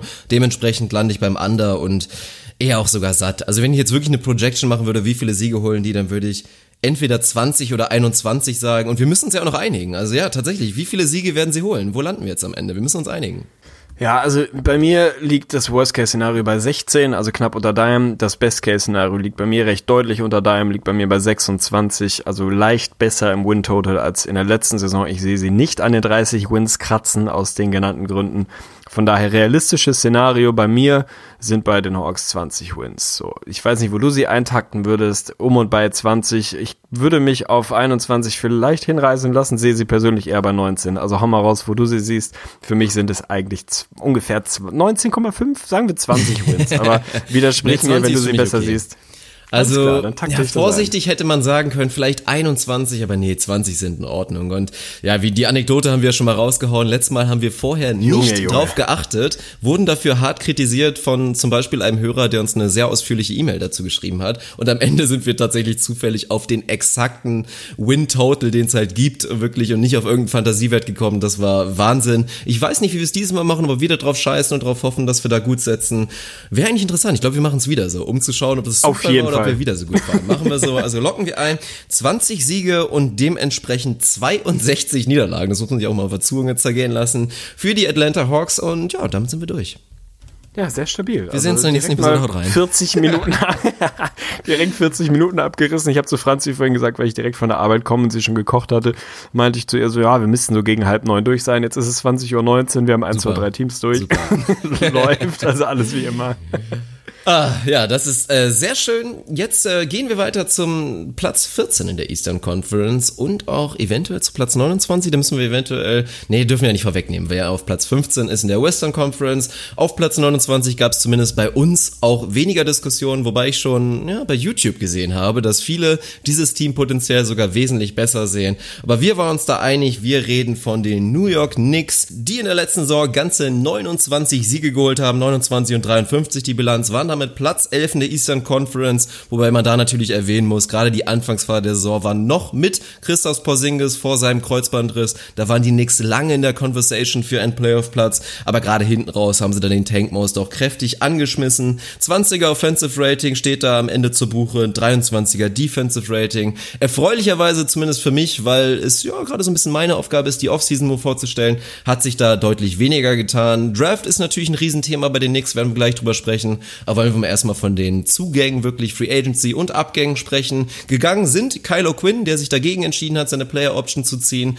ist ja inzwischen bei den Indiana Pacers, wie es wahrscheinlich alle wissen. Michael Beasley ebenfalls gegangen, hat sich LeBron in LA angeschlossen. Zumindest nominell gleichwertig wurde das Ganze ersetzt von Noah Vonleh von den Blazers und dazu kam auch noch als Beasley-Ersatz Mario Hezonja. Da bin ich extrem gespannt. Auch natürlich ein IGVS-Favorite, müssen wir auf jeden Fall drüber diskutieren. Und dann, wie gesagt, der Draft eine große Geschichte. Da haben die Knicks mit Kevin Knox an 9 eine, ja, sehr, sehr interessante Wahl auf jeden Fall getroffen. Viele haben ihn nach der Summer League schon als Stil des Draft bezeichnet, werden wir gleich drüber sprechen. Und dann aber fast noch interessanter eigentlich im Nachhinein, muss ich definitiv auch drüber sprechen. Also finde ich einen ganz interessanten Mann. Mitchell Robinson an 36, extrem interessante Geschichte. Also galt eigentlich in seiner, in seinem Jahrgang als einer der besten Spieler, wurde da glaube ich von ESPN auch an 11 gerankt in der kompletten Klasse, wollte dann eigentlich für die Western Kentucky University spielen hat sich dann aber spontan einfach dagegen entschieden. Also hat einen klassischen 180 gemacht, so wie ich es auch öfter im Podcast mache und hat gesagt, nö, auf College habe ich keinen Bock, ich will eh nur da ein Jahr hin und lernen werde ich eh nix. Also werde ich mich jetzt einfach optimal auf den NBA Draft vorbereiten und hat tatsächlich nicht irgendwie wie ein Brandon Jennings oder wie man sonst auch mal gesehen hat, sich oder wie ein Emmanuel Moutier, ich spiele jetzt Overseas und mache Kohle, sondern hat tatsächlich nur ein Jahr trainiert und sich mit seinem Coach oder seinem Coaching-Staff auf den Draft vorbereitet. Was aber natürlich damit einherging, ist, dass er kräftig gefallen ist. Also wie gesagt, an 36 haben die Knicks dann Upside-Pick gemacht. Will ich natürlich gleich mit dir drüber sprechen. Wir wissen natürlich alle, Draft Class ist nicht unbedingt ein Steckenpferd, aber reden wir doch erstmal von der Free Agency wirklich. Also wie siehst du die ganze Geschichte? O'Quinn, Beasley. Will ich erstmal von dir wissen, ich habe schon gesagt, nominell gleichwertig ersetzt, aber wie siehst du den Drop-Off oder potenziell, dass Vonley und Hasonia das Potenzial haben, wirklich sportlich das ähnlich zu liefern? Ha, ist schwierig. Also Potenzial definitiv, Verlässlichkeit eher weniger. Also Kyle Quinn ist einfach jemand, der so, weiß ich nicht, wenn im Wörterbuch irgendwo grundsolide steht, dann ist da ein Bild von Kyle Quinn daneben. Das ist einfach ein absolut seriöser NBA-Basketballer. Keine großen Ausbrüche nach unten, keine großen Ausbrüche nach oben. Der spielt seinen Stiefel runter, kennt seine Rolle, kennt seine Skills, kennt seine Skills, die er nicht hat und ist einfach ein grundsolider Kerl, der ein paar Jahre in der Liga ist, der Erfahrung hat und dir einfach tendenziell weiterhilft. Also zeig mal einen Roster, dem Kylo Quinn nicht weiterhilft. Ich glaube, es gibt's nicht, wenn man mal ehrlich ist. So Noah Vonley ist halt ja, ein bisschen streakiger unterwegs, schon jemand, der immer mal wieder Fantasie weckt. Gerade bei den Blazers hatte mir eigentlich über Phasen immer ganz gut gefallen, hat aber definitiv auch eher das Potenzial, mal über ein paar Wochen so ein bisschen abzutauchen. Und der X-Faktor, wenn du mich danach fragst, ist halt so dieses Mario Hilsonia-Ding. Ist jemand, der riesig Upside hat, der wird dich nicht überraschen, auch mein Player to Watch ist, deiner vermutlich auch, müssen wir gleich mal gucken jemand, der natürlich mehr Upside hat als ein Kylo Quinn und für mich auch mehr als ein Beasley im jetzigen Status seiner Karriere. Schon jemand, der ein absoluter Plusspieler sein kann, der es aber auch noch nicht wirklich geschafft hat, aus verschiedenen Gründen, das irgendwie über einen längeren Zeitraum zu zeigen. Immer mal über ein paar Wochen deutet er an, was das für ein geiler Buffer sein kann, aber hat halt auch noch nie mehr als irgendwie 21, 22 Minuten gespielt, zwei Saisons krasse Knieprobleme gehabt und so weiter und so fort. Also da steht viel in den Sternen, was du von, von der Zone erwarten kannst. Erst recht bei einem Team, was halt einfach Schrott sein wird. Also wenn du mir jetzt sagst, du machst den Plug-and-Play-mäßig, steckst dir den in ein Team, was irgendwie ganz gut unterwegs ist und seriösen Basketball spielt mit einer klaren Rolle, würde ich sagen, das wird vermutlich funktionieren. Jetzt in einer ziemlich tragenden Rolle, davon kann man mal ausgehen habe ich schon ein, zwei Fragezeichen, wie er das auf den Platz bringen kann. Beasley ist einfach jemand, der immer für mich in den letzten Jahren besser war als sein Ruf. So, das ist immer ein bisschen die Frage, was erwartest du von dem Kerl? Für mich so ein bisschen die Parallele Rudy Gay. wo man auch mal dachte, ey, das ist doch jemand, der, der spielt doch soliden Basketball. Du weißt, was du von dem kriegst. Tendenziell hat seine Ausbrüche, aber ist nicht halb so schlecht, wie sein Ruf das teilweise ist. Also Beasley ist einfach ein Junge, der bringt halt dieses orangene Ding in dieses runde Teil mit dem Netz unten dran. Und das relativ konstant. Einfach ein guter Scorer. So. Der wird definitiv fehlen. Ob das ein Hasonia dann so ersetzen kann mit ein bisschen Plus, ich traue es ihm zu, ob es am Ende reicht, weiß ich nicht. Also rein nominell, qualitativ, tendenziell für mich eher ein kleiner Rückschritt, wenn du dir die beiden so im, im Duett anguckst. Und ansonsten, wenn wir gleich aufs Roster gucken, ist da halt nicht mehr so ewig viel, ne? Also ich habe dein Video nicht mehr so richtig im, äh, im Hinterkopf die, wenn ich die Guard Rotation mir angucke, insbesondere die Starting Guard Rotation, das tut schon ein bisschen weh. Also das ist schon echt eine biedere Veranstaltung. Ich erinnere mich, dass ich vor ungefähr zehn Minuten gesagt habe, dass der beste Spieler der Hawks auf jeden Fall schlechter ist als der beste Spieler der Knicks. Da mache ich jetzt aber mal sieben Fragezeichen ran, wenn ich hier so raufgucke. Das wird auf jeden Fall auch keine viel bessere Veranstaltung. Also das ist einfach, das, das reicht hin und vorne nicht. Und gerade über die Guard-Position müssen wir gleich einfach sprechen. Also es ist einfach eine Liga. Natürlich, so die absoluten Megastars sind tendenziell Wings und Forwards. Aber wenn ich da reinguck, du brauchst halt, du brauchst vernünftige Ballhändler und Playmaker und Guards, um heutzutage in der Liga wirklich bestehen zu können. Und sorry, das ist weder ein Trey Burke gerade, das ist erst recht kein Emmanuel Moutier, das ist noch, zumindest über, in einer größeren Rolle auch kein Frank Nilikina und Tim Hardaway Jr. ist es erst recht nicht. So müssen wir hoffen, dass Damjim Dodson und Kadeem Allen da richtig durchdrehen und dann eine tragende Rolle einnehmen. Ansonsten ist es da einfach sehr, sehr dünn. Und dann fällt es mir auch schwer, mir vorzustellen, dass ein Sohn da auf einmal super gut funktioniert, wenn er auf einmal auch noch irgendwie der, weiß ich nicht, sekundäre Playmaker sein soll, weil ansonsten ist da halt nicht mehr viel, der dich wirklich in deinen, in deinen Spots findet und füttert. Da musst du auf einmal selber da der der absolute Typ mit dem Ball in der Hand sein und das ist dann für mich zu viel, was du von der Sony erwarten kannst. Aber er wird dein Player to watch sein, kann ich mir vorstellen. Bin gespannt, was du dazu sagst. Die Offseason, ja, mein Gott, was willst du in der Offseason sagen, wo du halt irgendwie nicht viel gewinnen konntest, nicht viel machen konntest? Ich weiß nicht. Also irgendwie da eine Note ran zu, ranzuschreiben, fällt mir schwer. Wenn ich eine hinlegen müsste, wäre es eher, eher eine 4 als eine 3. Ja, da hängt es ein bisschen davon ab, worüber wir natürlich nicht geredet haben bisher und das ist der Draft und da sehe ich das einfach ganz deutlich besser. Also Free Agency, wenn du es in einem Vakuum siehst, sportlich, ist es für mich ein ganz, ganz klares Downgrade. Also Michael Beasley ist einfach ein bisschen untergegangen, weil ja, da dominiert einfach so ein bisschen immer dieses, dass man Michael Beasley inzwischen eigentlich so ein bisschen als personifiziertes Meme sieht, ähnlich wie Nick Young, aber der hat einfach eine richtig gute Banksaison für die Knicks gespielt. Also der hat ja einfach mal 50, 40, 80 gegeben mit äh, ja in 20 Minuten fast 14 Punkte. Also einfach, ja, Jamal Crawford in gut tatsächlich. Der Mann ist einfach ein elitärer Scorer. Und das wird sportlich bei den Knicks für mich an allen Ecken fehlen. Also wirklich dieser Luxus, dass du sagen kannst, okay, wir spielen jetzt irgendwie ein total schrottiges Bankline ab, was auch im letzten Jahr natürlich der Fall war. Aber wir haben dann einfach noch einen Michael Beasley, den du original jedes Mal den Ball geben kannst in der Offensive. Und ja, also öfter als weniger oft wird er das Ding halt unterbringen, wie du es so schön gesagt hast. Und das fehlt natürlich komplett. Hasonia mag mag ich den Move und da ist natürlich der nächste Schritt. Also ich finde, ich bewerte das jetzt nicht als schlecht, weil für die Knicks muss das Ziel sein, sich als Bottom Four Team wirklich da zu etablieren. So geil sich das als Ziel anhört, aber sie wollen ja schlecht sein. Und was wir natürlich auch noch erwähnen müssen bei unserer Position hier, wir beide rechnen natürlich fest damit, dass Christoph Porzingis, es wird gemunkelt, er könnte Weihnachten vielleicht zu Neujahr wieder zurückkommen.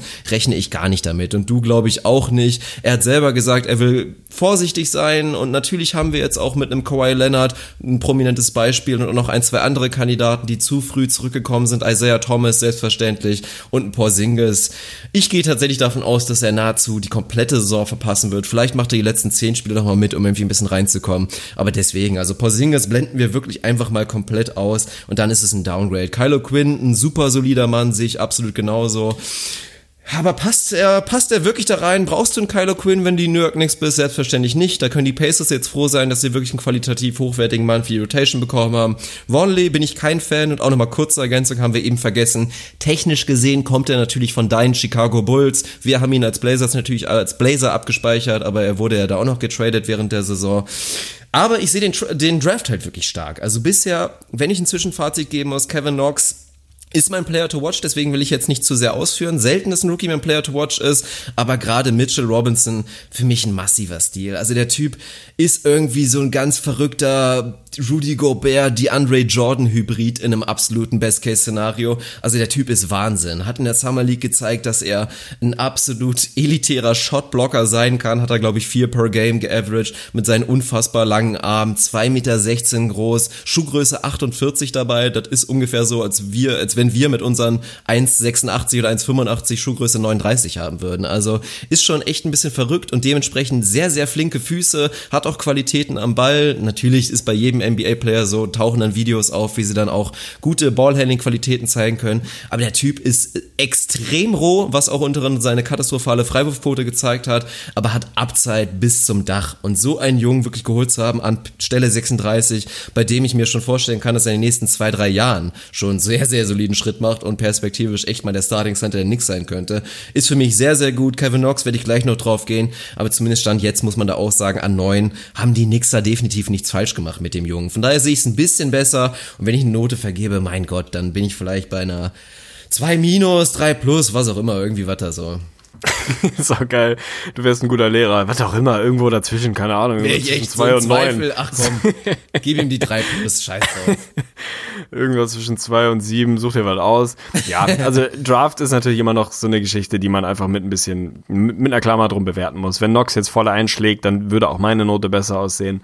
Und natürlich für den Plan der Knicks einfach schlecht zu sein, macht das alles Sinn. So, du hast jetzt Sonja ein Jahr, den du dir angucken kannst, der natürlich viel mehr Sinn macht im direkten Vergleich als so ein Kylo Quinn, der einfach gut ist, aber was brauchst du denn? Also wenn er gut ist, dann hilft er dir nicht in dem Fall. Insofern macht das schon alles irgendwie seinen Sinn ich finde es trotzdem immer schwer, dann irgendwie einem Team, wenn ich auf dieses Depth Chart gucke, dann da irgendwie eine gute Note hinzulegen, ist einfach so ein bisschen schwierig. Also mein Player to watch, bevor du über Kevin Knox feierst, ich habe es eben schon angesprochen, ist natürlich Mario Hazonia, der einfach eine Riesenrolle da bekommen sollte. Geht jetzt in seine vierte Saison, glaube ich. Wie gesagt, nie mehr als irgendwie 20, 21, 22 Minuten gespielt, also nie eine richtig tragende Rolle in dem Team gehabt.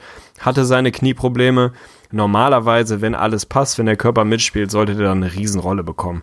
Also gerade wenn man reinguckt, du hast da natürlich einen Kevin Knox irgendwie im Frontcourt, im erweiterten Frontcourt, du hast einen Courtney Lee, der aber auch locker mal auf der 2 rumhampeln kann und dann wird's schon sehr dünn. Also da ist nicht, nicht ewig viel, wo man wirklich davon ausgehen muss, dass ihm da die Minuten fehlen. Ein Noah Vonley, ja, der muss jetzt auch nicht einem Sonja vorgezogen werden im Normalfall und gerade am, am, offensiven Ende wird da eine Riesenrolle für ihn frei. Da müssen Minuten frei werden, da müssen Shots frei werden, da muss wirklich eine tragende Rolle in der Offense frei werden. Und da bin ich aber wahnsinnig gespannt, was er daraus macht.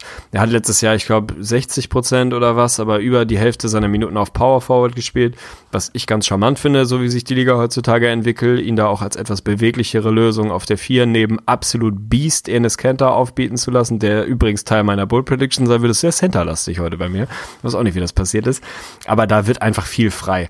Liegt für mich auch daran, dass ich kein Fan von Tim Hardaway Jr. bin, kein Fan von Trey Burke bin und mir dann so ein bisschen die Fantasie fehlt, wer die große tragende Rolle in der Offense übernehmen soll. Courtney Lee ist jemand, der seinen Catch-and-Shoot-Dreier trifft und schon ein guter Cutter, guter Slasher ist, aber mein Gott, das ist jetzt auch niemand, der auf einmal 15 bis 20 Punkte per Game liefert. Und dann wird es schon sehr, sehr dünn. Also du hast einfach offensiv nicht die ganz großen Optionen. Von daher wird da eine massive Rolle für Sonja frei. Und ich bin einfach sehr gespannt und wünsche dem Kerl, dass er sie füllen kann. Wird vermutlich nicht die Rieseneffizienz sein, wenn dann das Volumen deutlich hochgeht aber ich will nicht sagen Make or Break, aber es ist schon so eine Saison, wo, wo sich jetzt ein bisschen der, der Pfad in den nächsten Jahren rauskristallisiert, wohin die Reise bei Hisonia geht. Ist es so Typ ewiges Talent, weiß ich nicht, Sebastian Deißler, um einen Quervergleich zum Fußball zu ziehen?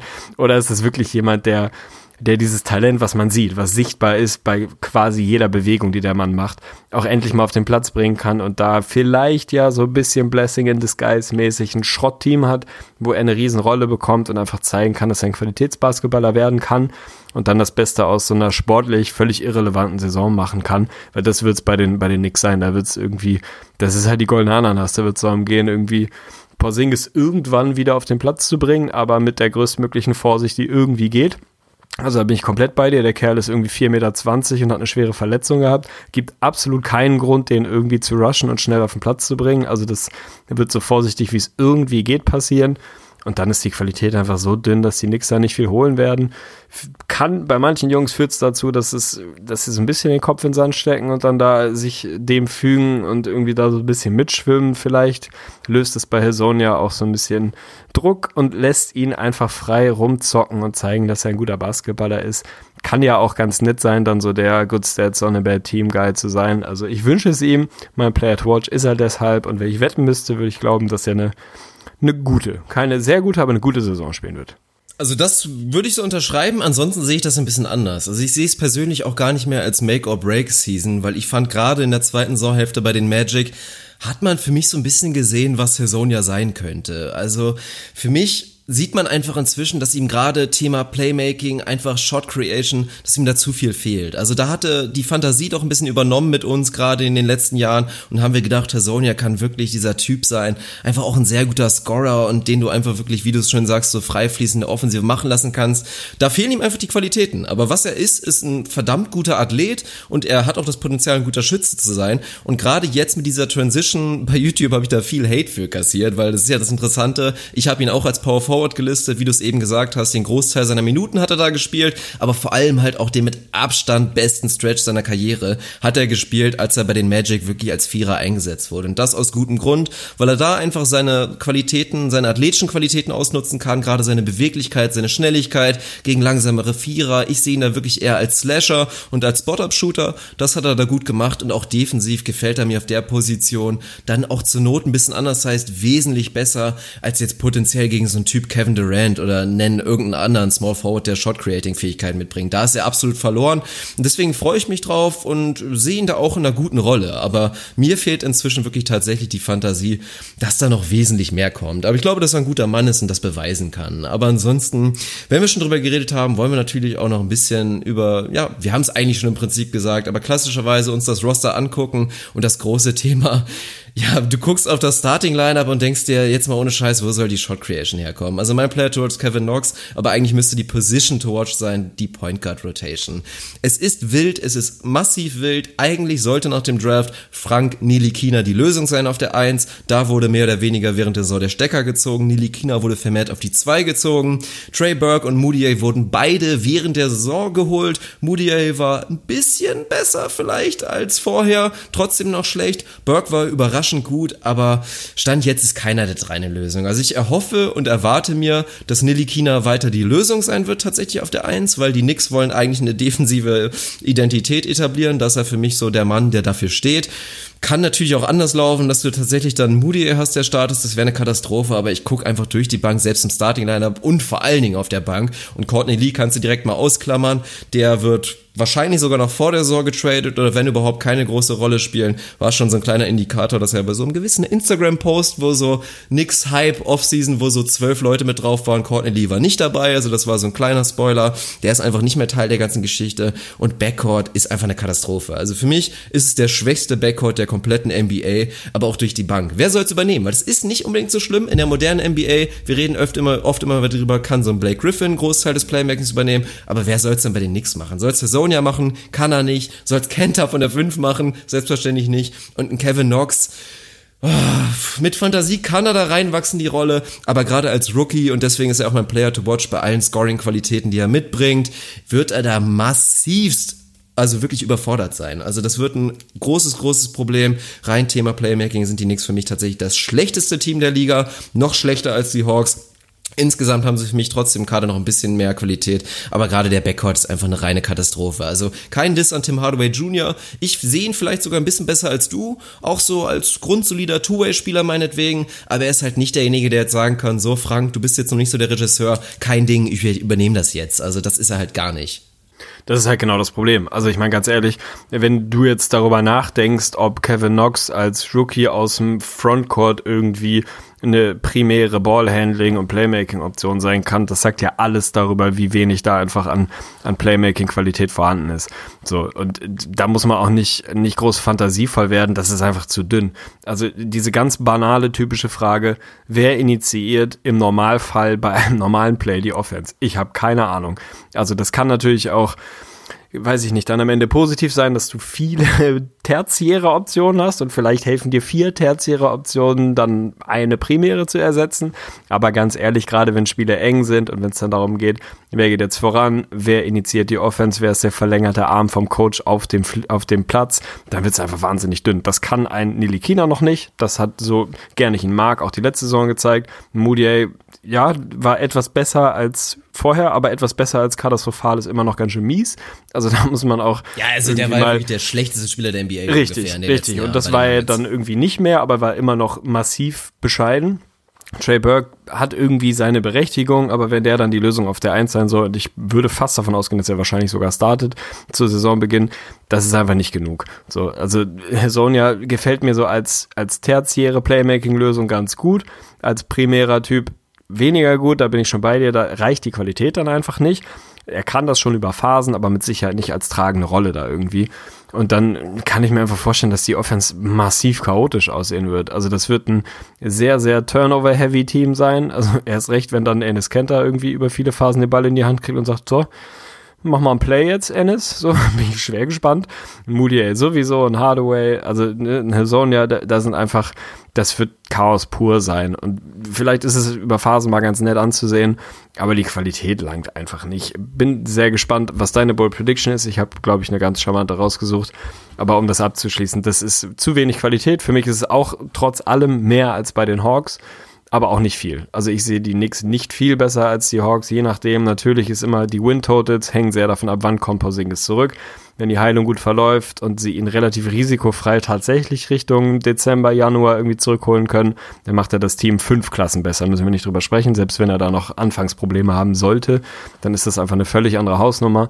Wenn man mal davon ausgeht, dass das nicht der Fall ist, dann werden wir da viel Kraut und Rüben sehen. Ich glaube auch viel Rotation, gerade im Backcourt. Ich glaube, dass sie da viel rumprobieren werden, weil einfach da sich niemand als, als wirklich verlässliche Lösung rauskristallisiert. Sollte Courtney Lee dann irgendwann weg sein, dann geht Hardaway Jr. vielleicht wieder vermehrt auf die drei und dann hast du da wieder so ein bisschen Krach. Also ich glaube, dass wir von Trey Burke über Hardaway bis Ron Baker da quasi jeden mal starten sehen werden und dann wird es ein bisschen chaotisch werden und besonders viele Wins sollten nicht mehr rumkommen. Ich finde sie auch tatsächlich, um das abzuschließen, League Pass technisch hochgradig unspannend. Also sind die nix, ja, aber rein sportlich, pff, weiß ich nicht. Die letzten Jahre waren das immer irgendwie so Teams wie die Magic, wo ich irgendwie so dachte, fällt mir ein Grund ein, mir ein Spiel von denen anzugucken? Nee. Und ich glaube, dieses Jahr wird diese, diese Rolle werden die nix ausfüllen. Kevin Knox, vielleicht kannst du mich damit überzeugen, kannst du noch mal was zu sagen, aber ansonsten ist das für mich einfach gänzlich unspannend.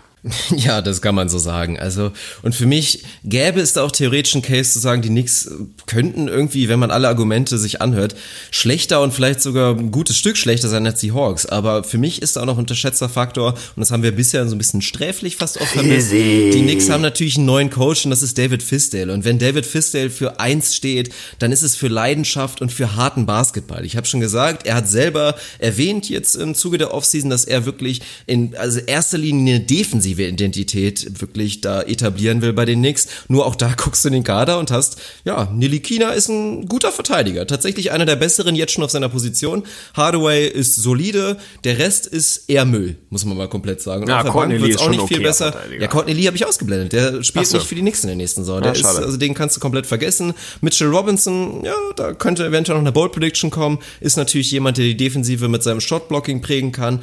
Aber das ist so das Ding. Aber es gibt trotzdem dieses Szenario und das ist für mich der Grund, wie ein Fizzy einfach da das Maximum rausholt, dass ein Hardaway einfach sich den Arsch abspielt, ein Nox das gut macht, ein Hasonia ist jemand, der defensiv für mich auch auf dieser vier wirklich okay sein kann und ein Kenter ist jemand, der für mich inzwischen da echt underrated ist. Also ich mag Ennis Kenter. Ennis Kenter ist ein guter Basketballer. Auch da, der hat einfach elitäre Qualitäten. Das ist das Rebounding und sein Scoring. Und das ist ja auch, ich meine, die Knicks waren auch in der letzten Saison schon so schlecht. Nur der Grund, warum sie potenziell 40 Wins hätten holen können, waren, dass bei allem Fehlen von Playmaking sie einfach drei sehr gute Scoring-Optionen hatten. Wirklich so Broken Play. Wir schmeißen den Ball entweder zu Ennis Kenter, entweder zu Christos Porzingis oder zu Michael Beasley. Und jetzt ist eben nur noch eine Option da. Das ist Ennis Kenter, der sich einfach jederzeit Zeiten Shot createn kann. Tim Hardway so vielleicht halb und Kevin Knox ebenfalls halb. Der es kann, aber halt ein Rookie ist und wo ich einfach gar keine Effizienz erwarte. Also deswegen ist Kevin Knox auch mein Player to watch.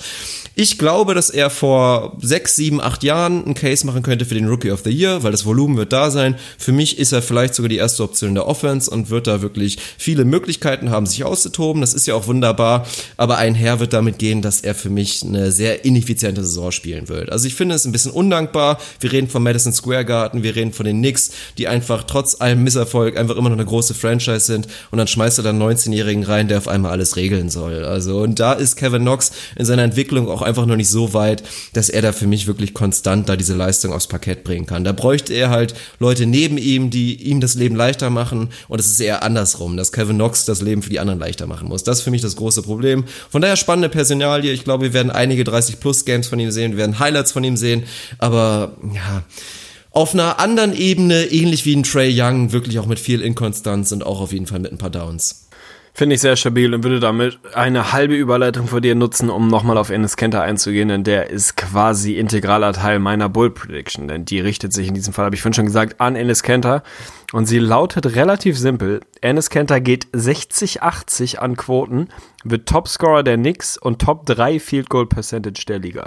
Um das ein bisschen einzufangen. Meine erste Bull Prediction war Ennis Kenter wird All-Star, so re relativ straight war ich mir nicht sicher, ob du sie mir durchgehen lässt. Ich glaube, ich glaube tatsächlich an den Boy.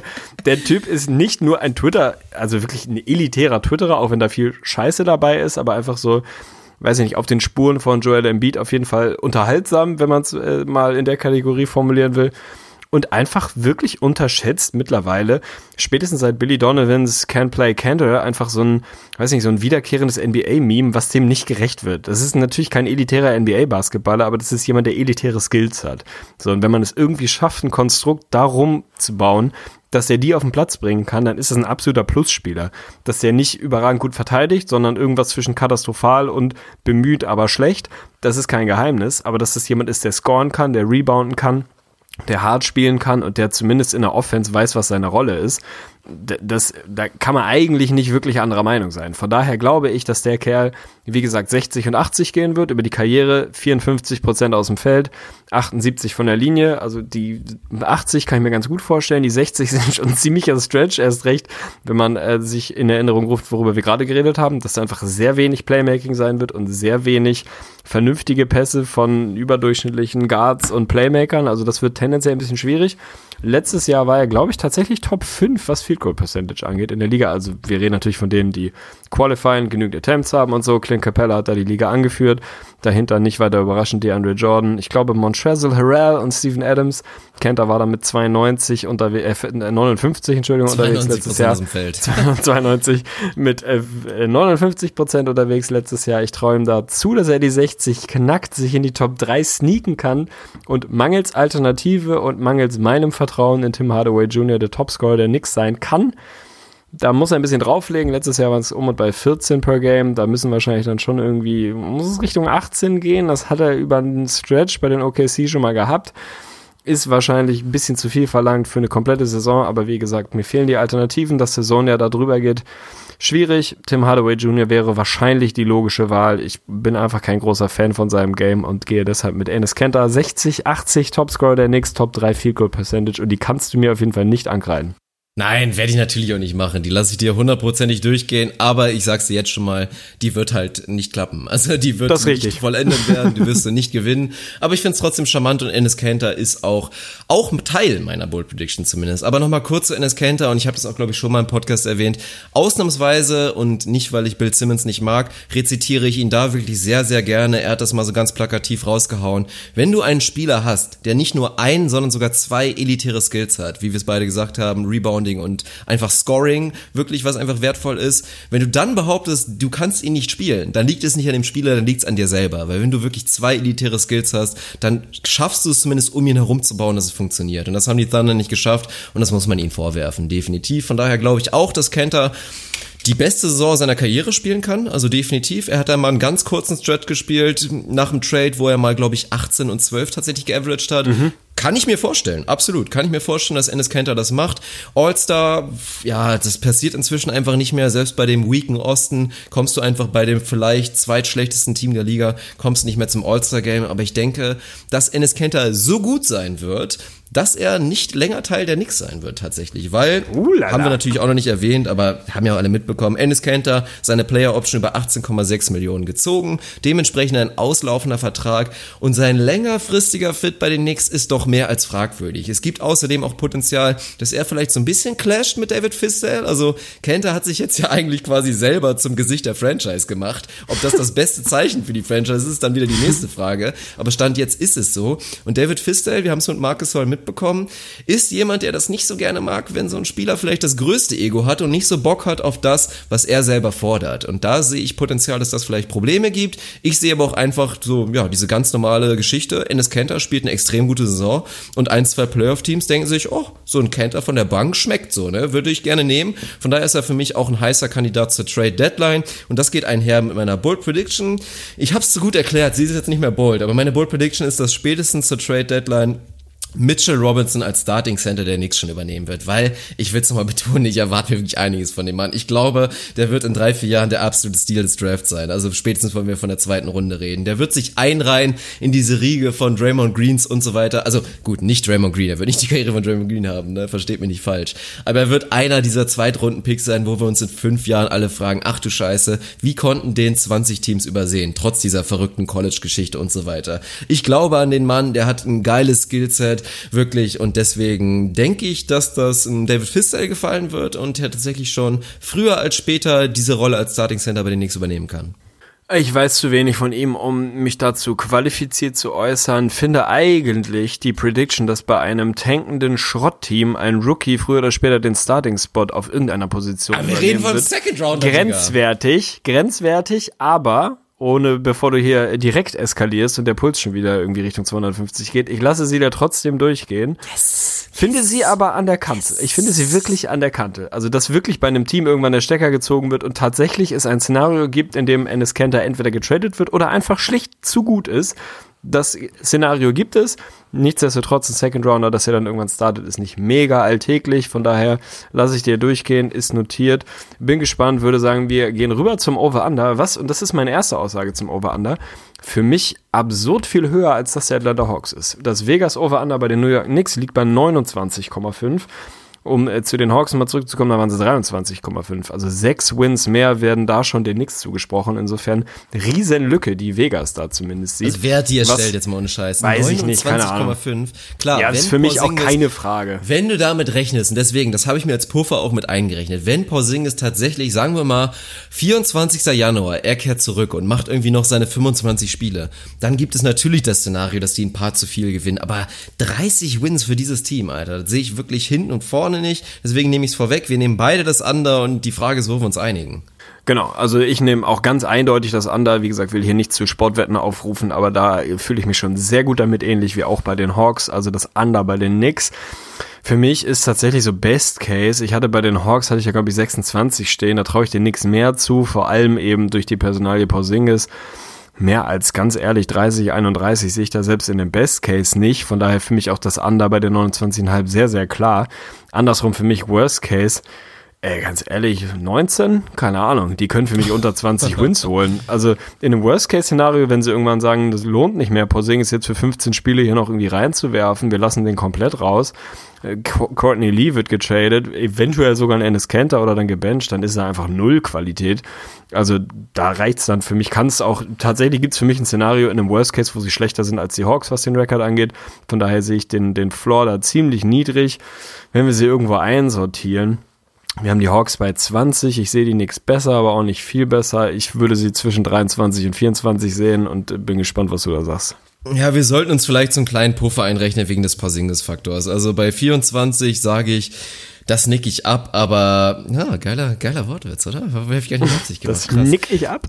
Ja, nee, äh, aber das ist halt der große Punkt wirklich. Also die Knicks könnten so katastrophal schlecht sein. Stell dir nur mal vor, Kevin Nix struggelt wirklich massivst und Ennis Kenter wird irgendwie noch getradet. Alter, was bleibt da für ein Müllhaufen über? Jetzt mal ganz ehrlich. Also abgesehen davon, dass ich Mitchell Robinson mir vorstellen kann, dass der ja, schon Ja, was heißt effektiv? Kann er auch nicht sein, aber mein Gott, wir haben ja noch gar nicht drüber geredet, auch die Tiefe fehlte einfach. Also wir könnten potenziell Lineups sehen. Also erstmal nochmal Shoutout an Ron Baker, der seine Player Option für 4,5 Millionen gezogen hat. Keep getting them checks. Aber es gibt für mich ein Szenario, dass Ron Baker der beste Point Guard der Knicks ist. Ohne Scheiß. Das wollte ich vorhin auch In der sagen. Rotation wird er halt tief vergraben werden, leider, aber das ist nun mal der Fall. Aber Courtney Lee klammer ich komplett aus. Dann reden wir von einem Damian Dotson, der ja zu College-Zeiten mit so Vergewaltigungsvorwürfen nicht so unbedingt den besten Ruf für sich gestaltet hat, aber sportlich echt gut war. Also das ist ein interessanter Mann und ich stelle mir für ihn auch eine, eine ja, zumindest einen Riesenspike an der Rolle an, also könnte er eine solide Rolle spielen für die Knicks. Dann reden wir schon von Lance Thomas hinter Kevin Knox oder meinetwegen auch Dotson auf der 3. Da ist einfach wenig, also da ist verdammt wenig. Willst du auf einen Vonley setzen, willst du auf einen Luke Cornett setzen? Ja, grundsolide ist er natürlich auch, aber es ist schwierig. Shoutout übrigens auch noch immer an Joakim Noah, der stand jetzt Teil der Knicks, das müssen wir auch nochmal erwähnen. Aber auch da Ja, sollte es dem wird sich Philipp schon irgendwie geben. greifen. Ja, ja, das, ich wollte gerade sagen, also die landen natürlich alle da mit Luol Deng und ja, mit Nate Robinson und wen es auch immer gibt. Also es wird auf jeden Fall eine spannende Geschichte. Aber ja, die Knicks sind grottenschlecht. Das muss man einfach mal so sagen. Wir einigen uns auf äh, 24 Wins, habe ich jetzt einen Haken hintergemacht und dann sind wir auch damit wieder durch. Finde ich gut. Vier sind notiert, 24 sind notiert. Du hast auch einen geilen Freundschaft wieder bei Kevin Nix eingebaut. Also die Knicks sind einfach original einfach ein Team, was wirklich was geil ist für Versprecher. Finde ich sehr, sehr gut. Damit haben wir es bei den Knicks. Also wir haben die Hawks bei 20 Wins an 15, die Knicks bei 24. Und das war's für heute mit dem Podcast ins Gesicht von Staudemeyer. Team 13 fällt leider aus, weil es da schwere Differenzen zwischen Team Fünkli und Tegli gab. Also das, das kannst du jetzt erklären, wie Ja. und warum es dazu gekommen ist, dass dieses Team an Nummer 13 ist, weil für mich gehört es an Nummer 4. Ja gut, den Spoiler, wie gesagt, unsere treuen Hörer und alle, die dich gut kennen, wussten schon, von welchem Team wir reden. Spätestens jetzt sollte es klar sein. Ich muss zugeben, ich habe dich gestern, am 5.9., an einem ganz schwachen Moment erwischt. Also wir haben kurz auch überlegt, ob wir gestern schon die Episode aufnehmen, aber dann hat das uns nicht so richtig in den Kram gepasst. Aber wir haben zumindest schon mal die Vorbereitung übernommen und über unsere Teams besprochen, die wir dann jetzt letztendlich gewählt haben. Und weil du mir dann wirklich irgendwann geschrieben hast, wir waren uns offiziell uneinig, aber du dann irgendwann meinst, boah, ich habe echt null Energie mehr, ich habe keinen Bock zu argue und so, ne? Mach jetzt halt, wie du denkst. Durfte ich mich durchsetzen und tatsächlich und tatsächlich ein kleines bisschen langweilig, könnte man jetzt hate hard mäßig sagen, ist es genauso wie bei YouTube gelaufen. Mein drittschlechtestes Team und auch letztendlich unser drittschlechtestes Team, weil Arne die Kraft fehlte, sich durchzusetzen, aber wir werden natürlich drüber diskutieren, sind die Chicago Bulls, die in der letzten Saison mit einer Bilanz von 27 und 55 ebenfalls Platz 13 tatsächlich belegt haben, mit einem sagenhaften 28er Offensive Rating, also nicht 28 Points per 100 Possessions, das wäre dramatisch. Nein, sie waren Platz 28, Platz 24 im Defensive Rating. Es hat sich selbstverständlich auch ein kleines bisschen was getan. Über Zach Levines Vertragsverlängerung haben wir im letzten Podcast tatsächlich schon mal ein kleines bisschen gesprochen. Also das ist ja nicht redundant, werden wir natürlich nochmal drüber reden, aber werden wir vielleicht nicht ganz so ausführlich drüber reden. Ansonsten gab es selbstverständlich auch noch einen Draft bei den Knicks, den man sehr, sehr positiv sehen muss, aber selbstverständlich als großer Free Agent und haben die Bulls einfach mal zugeschnappt mit einem interessanten Deal. Jabari Parker von den Bucks hat sich den Bulls angeschlossen. Natürlich ein extrem interessanter Mann. Hier stehen zwei Jahre 40 Millionen, wobei das quasi non-guaranteed ist, das zweite Jahr. Also es ist nicht wirklich eine Team-Option, aber irgendwie auch schon in einem Horrorszenario, dass Jabari sich irgendwie direkt wieder verletzt, könnten die Bulls nach einem Jahr auch den Stecker ziehen. Aber so sieht das erstmal aus. Wenn wir zum Draft springen, haben die Bulls an sieben mit Wendell Carter Jr. einen Pick gemacht, der, glaube ich, so ganz am Anfang vielleicht sogar minimal kritisch gesehen wurde. Bei Wendell Carter Jr. haben viele die Upside nicht so richtig hoch gesehen, aber spätestens in der Summer League mal reingeschaltet hat, hat gesehen, meine Fresse. Also das ist original Al Horford 2.0, also wirklich komplett. Also einen wahnsinnig guten Eindruck habe ich von dem, von dem Jungen bekommen und das ist jemand, den ich mir wirklich, also es ist schon heftig zu sagen, Upside Al Horford, weil man darf nicht vergessen, Al Horford ist ein verdammt guter Mann. Aber das ist jemand, der vielleicht mal genauso gut werden könnte wie Al Horford. Jemand, der so ein bisschen anders heißt ist, nicht super spektakulär spielt, aber einfach grundsolide in allen Bereichen ist. Es gibt nichts, was der Mann quasi irgendwie total schlecht macht. Es gibt verdammt vieles, was der Mann gut macht. Und ihn jetzt perspektivisch auf der 5 neben dem Lauri Markan, über den wir natürlich auch noch reden werden, ist auf jeden Fall eine Riesenstory. Ansonsten ein bisschen schade und was man definitiv kritisch sehen muss, um den Cap Space für Jabari Parker freizumachen, beziehungsweise um die glatten 40 bieten zu können. Das war Jabari irgendwie besonders wichtig, wobei es nicht sonderlich viele Konkurrenten eigentlich gab, definitiv kein Wettbieten, mussten sich die Knicks Capspace technisch von David Nwaba und von Jerian Grant jeweils trennen. Ja, was ich jetzt schon gesagt habe, was ich definitiv nicht so gut sehe, weil die beiden hätten sie wirklich für, für schmales Gehalt und für relativ gute Leistung, also für Value Deals, hätten sie weiter behalten können, haben sich letztendlich gegen entschieden. Und weil es dein Team ist, muss ich dir jetzt natürlich den Ball rüberspielen und dich fragen, wie siehst du die Offseason deines Teams, Alter? Ja, es fühlt sich erstmal sehr gut an und es fühlt sich wirklich sehr richtig an. Ich habe ja lange mit mir gehadert, ob ich nach dem Abgang von meinem Jimmy Butler da wirklich mit Haut und Herz Bulls-Fan, der ich kurz davor erst geworden war durch Jimmy, also was heißt kurz davor, aber ein paar Jahre zuvor, ich bin jetzt nicht so der alte 90er Jahre MJ Bulls-Fan, sondern echt durch Jimmy dann Bulls-Fan geworden. Ich kann es wirklich, ich, ich kann es komplett mit aus voller Inbrunst sagen, ich bin weiterhin absolut an Bord der Bulls. Und das ohne Jimmy Butler. Insofern alles gut erstmal an der Front. Alles gut zur Offseason, eher weniger. Da spielt natürlich eine ganze Menge mit rein. Also du hast es eben angesprochen, dass tatsächlich ein David Noaba da gehen musste. Tut mir weh, weil das einfach ein Junge ist, der hart gespielt hat, der Talent angedeutet hat und der jemand war, der mir auch unter Fred Heuberg potenziell ganz gut hätte gefallen können und einfach so ein junges Asset, was mir gut gefallen hat, viel Spaß gemacht hat, wo ich es wirklich schade fand, dass er gehen musste, weil bei den Bulls muss es eigentlich darum gehen, junge Talente zu sammeln und zu entwickeln. Hat mir wehgetan. Jerry und Grant, auch ein Junge, den ich grundsolide finde, den ich gerne mag. Fand ich beides unschön, dass sie da am Ende gegangen sind. Und dann natürlich die große Frage, Wendell Carter Jr. maß ich mir nicht an, beurteilen zu können. Also klammer ich bei meiner Offseason-Bewertung komplett aus, weil ich einfach nicht weiß, was aus dem Jungen wird. Wer weiß das schon so genau? Insofern das ein bisschen in Klammern. Dann bleibt für mich für die Note irgendwo ja, der Zach Levine-Deal und der Jabari Parker-Deal. So, bei Zach Levine haben wir schon mal drüber geredet, müssen wir jetzt, wie gesagt, nicht nochmal ausführlich machen. Wer will, kann das nochmal nachhören ist für mich kein geiler Deal. Ich bin kein Zach Levine-Fan.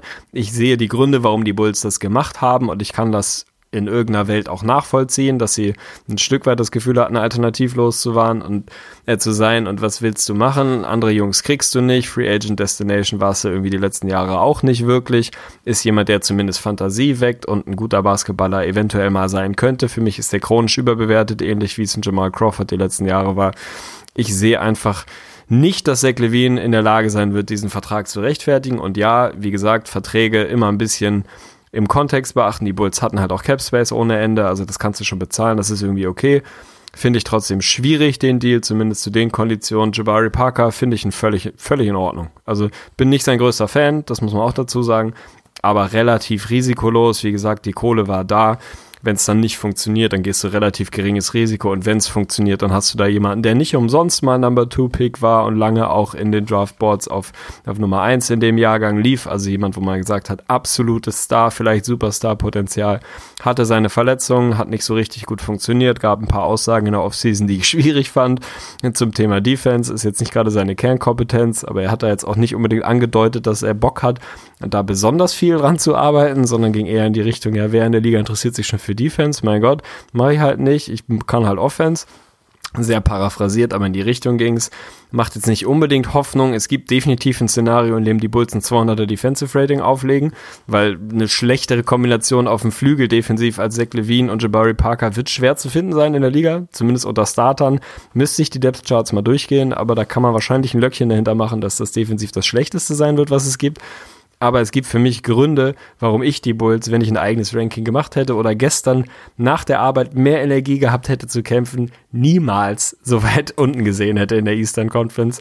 Werden wir gleich drüber sprechen. Die Offseason-Note, ah, finde, bin ich nicht so super zufrieden. Also irgendwas zwischen 3 minus und 4 plus. Dass sie es geschafft haben, mit Jabari Parker potenziell jemanden zu holen, der wirklich ein Plusspieler sein kann, positiv. Die Konkurrenz war nicht unbedingt da, insofern auch das ein bisschen in Klammern, ein bisschen überbezahlt. Zach Levine für mich massiv überbezahlt, kein großer Fan. Gibt ein paar Fragezeichen im Roster, gerade was so das Thema Lösung auf der 1 und das Thema Defense angeht, reden wir gleich drüber. Besonders prall fand ich die Offseason nicht, sehe aber gerade im Quervergleich zu den Teams von eben, zu den Hawks und Knicks schon signifikant mehr Qualität in diesem Team als bei den anderen beiden. Von daher hätte ich sie deutlich höher gehabt, aber es ist hier ein Zwei-Personen-Podcast und du hast deine Gründe und es gibt Gründe, warum man die Bulls schwach sieht. Das ist völlig okay. Ich habe da bestimmt auch eine kleine Fanbrille auf. Für mich sind sie aber ein Team, was mehr, deutlich mehr Qualität hat als die Hawks oder die, die Knicks. Am Ende sind sie hier auf Platz 13. Muss ich mit leben. Mein Gott, das sind trotzdem meine Bulls und die werden geil sein. Playoffs, Mann.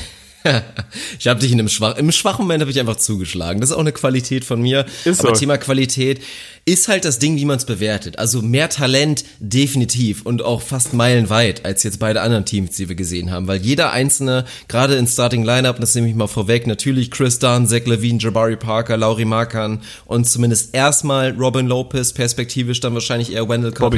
Jr., Robin Lopez, nat- ja, werden wir später. Ist ein Player to watch, ist eine Bull Prediction, ich weiß, aber lass mich erstmal ausreden. Nee, aber ist halt ganz, ganz spannende Geschichte. Wir werden natürlich später drauf kommen, viele prognostizieren. Also jeder weiß, defensiv absolut problematisch, wobei Robin Lopez zumindest schon mal ein solider Defensivcenter ist, Chris Dunn auch ein guter Defensiv-Point Guard ist, jetzt nicht so gut, wie viele ihn sehen, aber ist okay.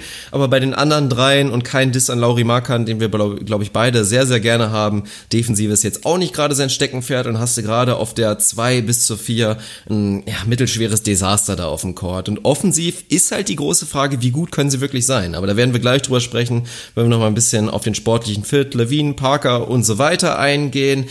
Wenn ich jetzt die Offseason wirklich bewerten will, sehe ich es wirklich fast deutlich, also deutlich besser als du, weil Levine-Deal finde ich nicht gut, bewerte ich auch negativ, aber wir reden immer noch von, ja, es ist halt immer dieses, was machst du mit dem Cap Space? Es gibt dieses kleine, kleine Restszenario, das halt wirklich auch der Coach es einfach schafft, den Jungen einzunorden. Der ist auch noch verdammt jung, ähnlich Typ Dennis Schröder. Der hat Talent und wenn du es wirklich schaffst, dass er einfach die richtigen Adjustments in seinem Game macht, gibt es noch ein Szenario wie Zach Levine zumindest mal ein Borderline All-Star werden kann. Und dann muss man einfach mal ganz nüchtern sagen, 78 Millionen über vier Jahre sind nicht krass überbezahlt dann. Ich rechne nicht damit, aber zumindest da will ich es nicht so ganz desaströs bewerten. Jabari Parker ist ein absolut solider Gamble. Fit finde ich absolut fragwürdig, werden wir später auf jeden Fall noch drüber kommen. Aber für mich ist eigentlich der größte, die größte Geschichte der Draft und deswegen sehe ich das auch positiver und würde da eher wieder auf meine klassische 2 minus 3 plus gehen. Weil mit Wendell Carter Jr., Alter, ich sag nur Congratulations, Alter, da hat dein Team eine absolute Perle gefunden. Also natürlich muss man da schauen und muss man jetzt die ersten Jahre abwarten, aber ich bin da sowas von überzeugt. Also das ist ein richtig guter Junge und war für mich ein Sensationspick an sieben. Das hört sich auf jeden Fall gut an. Wie gesagt, ich kann mir da mangels äh, ausreichendem Scouting keine wirkliche Meinung zu erlauben. Insofern habe ich das ein bisschen ausgeklammert. Wenn der Typ wirklich real ist und Al Horford light, light, light sein kann, dann mache ich da definitiv auch noch eine bessere Note draus. Ich wäre gern bei dir früher in der Schule gewesen, auf jeden Fall. Also das scheint ganz vernünftig zu laufen. Um nochmal drauf zurückzukommen, warum ich glaube, dass bei diesen Bulls was gehen kann. Natürlich, der sportliche Fit ist fragwürdig. Der sportliche Fit von Jabari Parker und Zach Levine zusammen ist für mich an beiden Enden des Courts ein bisschen fragwürdig. Aber für mich, ich war kurz davor, mein Player to watch, um da mal ein bisschen überzuleiten, ist am Ende des Tages irgendwie Zach Levine und nicht Bobby Portis. Weil da natürlich die Frage ist, kann er diese vier Jahre 78 oder was es waren oder 80 ansatzweise rechtfertigen, hält das Knie? Kann dieser Kerl überhaupt ein Plusspieler sein? Ganz ehrlich, der war bisher noch kein Plusspieler im Sinne von jemand, der keinen dein Fall, Team irgendwie besser macht und zwar an beiden Enden des Courts. Kann er das sein? Dann ist das ein Gamble, der irgendwie Sinn macht. Und für mich gibt's die große, große Frage und das große Thema tatsächlich Fred Heuberg. Und der ist mein eigentlicher Player to watch. Es ist von mir aus eine Person to watch. Mach's wie du willst. Ich habe da letztes Jahr auch schon ein bisschen rumgebogen. Weil das für mich die große Storyline in diesem Jahr ist. Fred Heuberg kam vor ein paar Jahren vom College als jemand, der da jetzt wir nicht sagen als offensives Mastermind, aber als jemand, der offensiv wirklich was auf dem Kasten hat, kam er in die NBA als jemand, der bekannt war für eine Pace and Space Offense, für hohes Tempo, für viel Bewegung, viel Flexibilität und so weiter und so fort. Wenn man dann mal ganz stumpf in das Personal guckt, was die Bulls die letzten Jahre im Roster haben, das kannst du damit nicht spielen. Also das kannst du auch mit einem Jimmy Butler in der Form nicht spielen, weil das einfach jemand ist, der einen anderen Basketball spielt. Mit einem Derrick Rose funktioniert das nicht. Mit einem, keine Ahnung, Joakim Noah funktioniert es nicht. Das Personal war einfach nicht da, hat es nicht zugelassen. Er hätte mit Sicherheit einen besseren Job machen können, da mehr rauszuholen. Also da will ich ihn nicht aus der Kritik nehmen. Aber der Kerl hatte auch noch nie das Personal, was zu seiner Art, zu seiner Philosophie zu seiner Vorstellung von Basketball passt. Und bei aller Kritik, die man an dieser Roster Construction jetzt haben kann, das ist zumindest dicht, deutlich dichter dran an dem, was der Kerl gerne laufen lassen möchte für eine Offense, als äh, was die letzten Jahre darum gelaufen ist. Und Chris Dunn hat definitiv seine Probleme in der Offense und hat seine Probleme beim Finishen und so weiter, beim Shot und so weiter und so fort. Aber das ist zumindest jemand, wo ich mir vorstellen kann, dass der in einer schnellen, wirklich absoluten High-Pace-Offense zumindest gerade in Transition funktionieren kann. Zach Levine kann in einer Pace-Offense eine vernünftige Rolle spielen. Jabari Parker mit Einschränkungen, Aber ein Bobby Portis ist beweglich genug. Ein Antonio Blakeney mag ich gerne. Cameron Payne kriegt das irgendwie auch auf die Kette. Also sie haben da schon Personal, was deutlich mehr dazu passt. Jünger, athletischer, schneller, beweglicher, flexibler als die letzten Jahre. Von daher ist es für mich ein Jahr, in dem sich herausstellen wird, ob die Vorstellung von Fred Heuberg als offensiven, gutem NBA-Coach funktionieren kann. Das heißt jetzt nicht, dass das eine überragende Offense sein muss oder sein wird aber das ist jetzt schon mal so ein Jahr, wo er einfach was zu beweisen hat. Die letzten Jahre konnte er sich für mich auch ein bisschen immer dahinter verstecken, dass er halt sagen konnte, Leute, ihr wisst, was für eine Form von Offense ich laufen lassen will. Guck mal in mein Roster, das passt halt hin und vorne nicht zusammen. Könnt ihr mir nicht vorwerfen. Ich weiß nicht, ob das intern so abgelaufen ist, vermutlich nicht, aber das ist zumindest immer so ein, ja, so ein Polster gewesen, was er sich da hinlegen konnte und sagen konnte, besser geht's damit halt nicht das ist jetzt nur noch mit Einschränkungen gültig. Also das ist ein Roster, wo man eine vernünftige Offense laufen lassen können sollte. Vielleicht keine elitäre Offense, wahrscheinlich auch keine besonders effiziente Offense, wenn ich da mal so äh, vorsichtig durch die Personalien gucke. Also weder ein Zach Levine noch ein Marka noch ein Chris Dunn sind jetzt irgendwie die, die besonders effizient scoren. So, also auch das hatten wir vor ein, zwei Jahren mal, als wir dann so die Knicks durchgegangen sind mit ihrem Superstar-Roster und so dachten, boah, so über 43 Prozent schießt da halt auch irgendwie niemand. Das wird dann irgendwo auch schwierig. Besonders effizient wird diese Offense vermutlich nicht sein, aber ich glaube, sie wird schnell sein, sie wird athletisch sein, sie wird gut anzusehen sein. Und ich glaube, das wird reichen, um so mittelmäßige Teams wie die Hawks, die Knicks von mir aus, die Nets und die Magic und keine Ahnung, so fantasielose Teams hinter sich zu lassen. Das traue ich den Bulls zu, das traue ich Fred Heuberg zu und deswegen werden die Bulls besser sein, als du es glaubst. Ja, das ist halt das, die ganz interessante Thematik. Und da könnten wir jetzt auch einen kompletten Podcast mitfüllen. Also defensiv werden sie einfach nicht gut sein. Das ist, glaube ich, allen klar. Offensiv glauben viele und auch du, dass sie besser sein werden. Und da guckt man auf Personalien und rein statistisch muss man es ja sogar besser sehen, als du es eben dargestellt hast. Also bei Zach Levine schauen alle auf eine Saison, in der er 19 Punkte gescored hat, bei einem 58er True Shooting. Das ist jemand, der die 20 Millionen pro Jahr tatsächlich wert wäre. Aber das ist halt auch das Gehalt, was unter anderem die Denver Nuggets an einem Gary Harris gezahlt haben, der noch effizienter ist, dazu einfach ein sehr, sehr guter Defensivspieler ist also den Vergleich will ich jetzt nicht aufmachen, aber nur um das nochmal wirklich in den Kontext zu stellen, diesen Vertrag, den Lawine jetzt bekommen hat. Gary Harris für mich zwei Klassen besser, drei Klassen besser. So Eher ist vier, es. Aber ja. Jabari Parker hat eine 20-Point-Season mit einem 56-prozentiger True Shooting gemacht. Das ist Überdurchschnitt. Das ist eine solide Sache. Und wenn du da sagst, ey, wir haben zwei Scorer, zwei Scorer, die effizient sein können, aber auf der anderen Seite hast du auch Jungs, ein Jabari und auch ein Levine, die in den letzten Jahren gezeigt haben, dass sie trotz ihrer Effizienz eigentlich, was jetzt wirklich den eigenen Wurf angeht, nicht unbedingt Plusspieler sind in der Offensive. Was bei einem Levine natürlich daran liegt, dass er so ein bisschen bisschen so ein schwarzes Loch ist, also Shot Selection wirklich, also der hat ja deswegen offensiv alles Talent der Welt. Was der dir wirklich Shot Creation Thema gibt, Levine mit noch fünf Sekunden auf die Uhr den Ball, der kreiert dir einen wilden Dreier und nagelt den auch wirklich relativ hochprozentig rein. Das ist sensationell. Also da hat er Qualitäten, die ihn zu einem deutlich besseren Jamal Crawford machen könnten. Definitiv. Aber die große Sache ist, ist das effizienter Basketball? Und das musst du dir bei Jabari auch fragen. Mit Markan haben sie auch einen guten Scorer, der den nächsten Schritt machen könnte.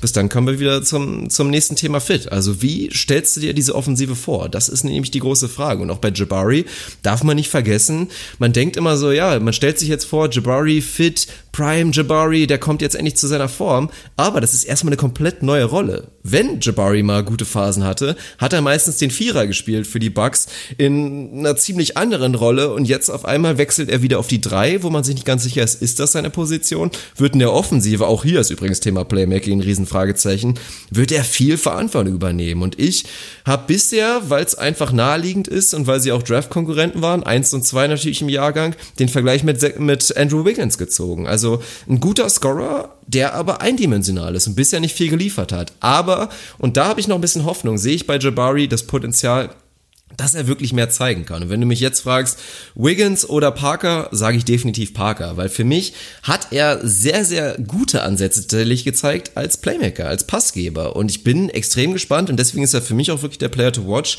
dass er, also wie er diese neue Rolle embracen kann, weil ich sehe einen Chris Dunn, der einfach kein guter Offensivspieler ist, der hatte eine brandheiße oder brandheiße erste zwei Monate, danach hat er wieder klassisch abgebaut. In Levine möchte ich einfach, möchte ich gerne als Late Shot Clock Scorer sehen, aber nicht als derjenige, der jetzt irgendwie die Offense initiiert oder was auch immer. Und da gucke ich tatsächlich auch auf einen Jabari Parker und gerade auf einen Parker und einen Lauri Markan. Das ist Verrückte bei den Bulls ist ja, wir werden der nächsten Saison ein Pick and Roll sehen, in dem Lauri Markan den Ball in der Hand hat und Jabari Parker den Pick stellt. Das ist unfassbar interessant und könnte perspektivisch auch total geil werden, aber es könnte auch ein totales Desaster werden. Das ist halt so dieses verrückte Ding mit den Bulls, aber ja, ich glaube halt aus guten Gründen weniger dran als du. Das sind die zwei Sachen, die mir da Bauchschmerzen machen. Natürlich fällt relativ schnell ins Auge so das Thema Playmaking. Da ist relativ wenig so. Da ist zum einen die Personalie Zach Levine, der irgendwie viele Jahre tendenziell als Point Guard gesehen wurde, bis dann auch der Letzte begriffen hat, dass er das nicht ist, sondern dass er irgendwie ein Scoring Shooting Guard ist, der das Playmaking immer mal über ein paar Phasen übernehmen kann, aber halt nicht als tragende Rolle. Ich bin ähnlich wie du äh, positiv überrascht von Jabaris Ansätzen, was das Playmaking angeht. Also der wird da eine größere Rolle, was das angeht, einnehmen müssen.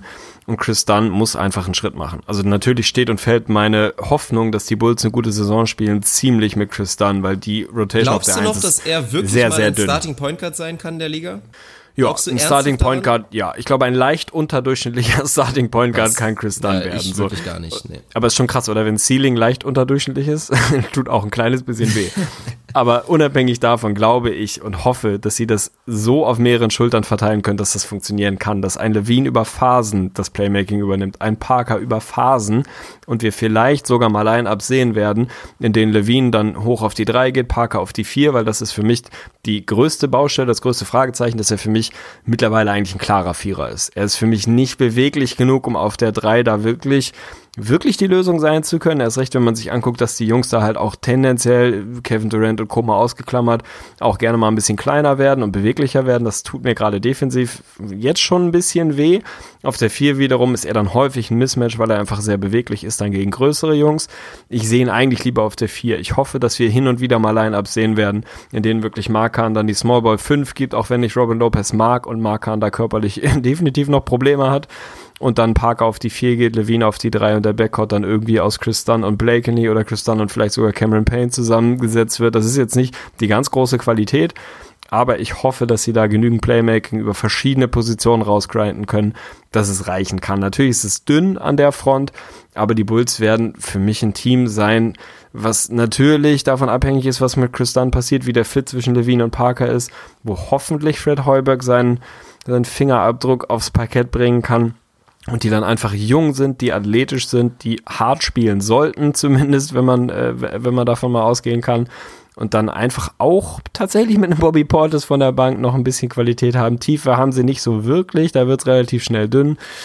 Aber es ist einfach für mich an reiner Qualität. Der Fit natürlich ist das eine, aber reine nominelle Qualität setzt sich zumindest auf überschaubarem Niveau für mich irgendwann dann doch durch. Selbst wenn der Fit nicht optimal ist, haben sie einfach so viel mehr individuelle Qualität als andere Teams da unten, dass das reichen sollte. Ich habe drei Bold Predictions für die Bulls vorbereitet, werde sie dir alle drei präsentieren und du kannst dir eine aussuchen.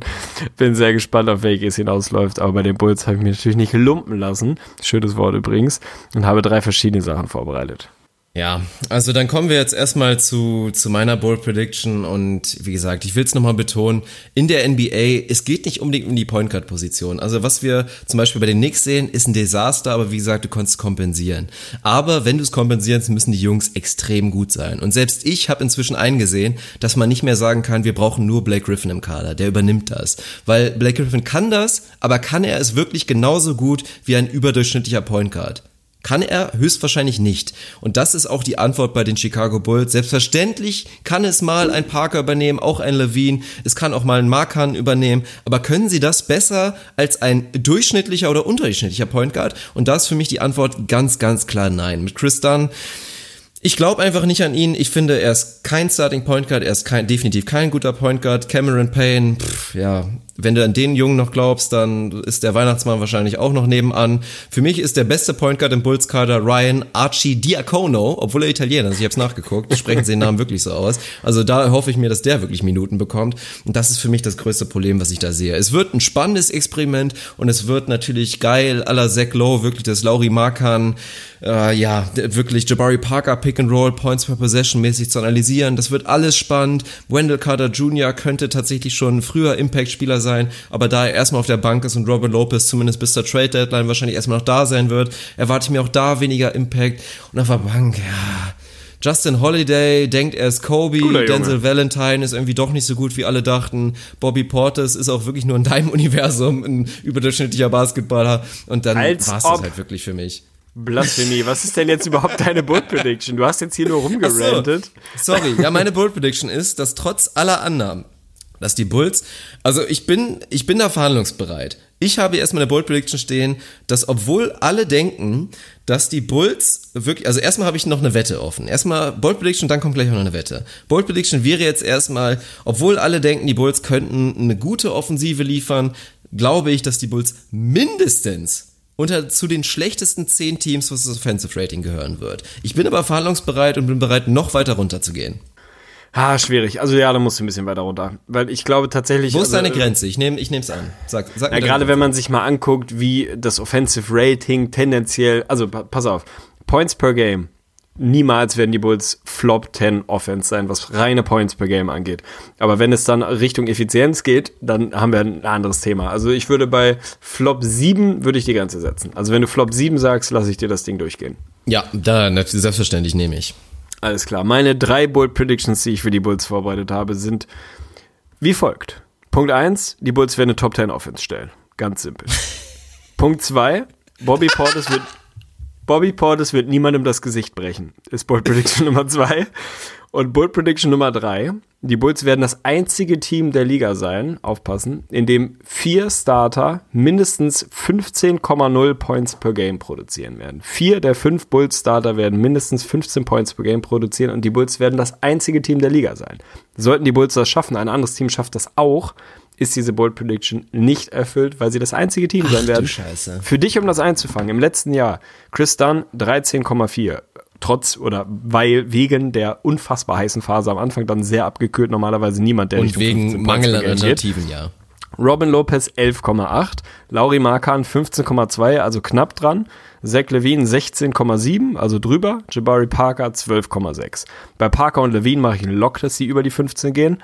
Bei Lauri Markan eigentlich auch, aber Es dann wird drei schon dünn. Lock. Es sind drei und Locks, dann aber der muss Chris Dunn oder Robin Lopez 15 Points per Game scoren, was Ja. beides absolut auszuschließen ist.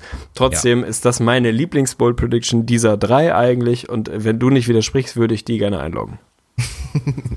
Fand ich jetzt geil, das Spektrum. Also erstmal die erste war ja, das, war ja wirklich, also das war ja Wahnsinn fast schon. Personifiz also Person, ja, was auch immer. Also eine Bold Prediction hätte Wahnsinn, komplett. Dann zwei, natürlich charmant, aber hätte ich dir nicht durchgehen lassen können. Es ist wahrscheinlicher, dass er jemandem das Gesicht bricht, als dass er es nicht macht.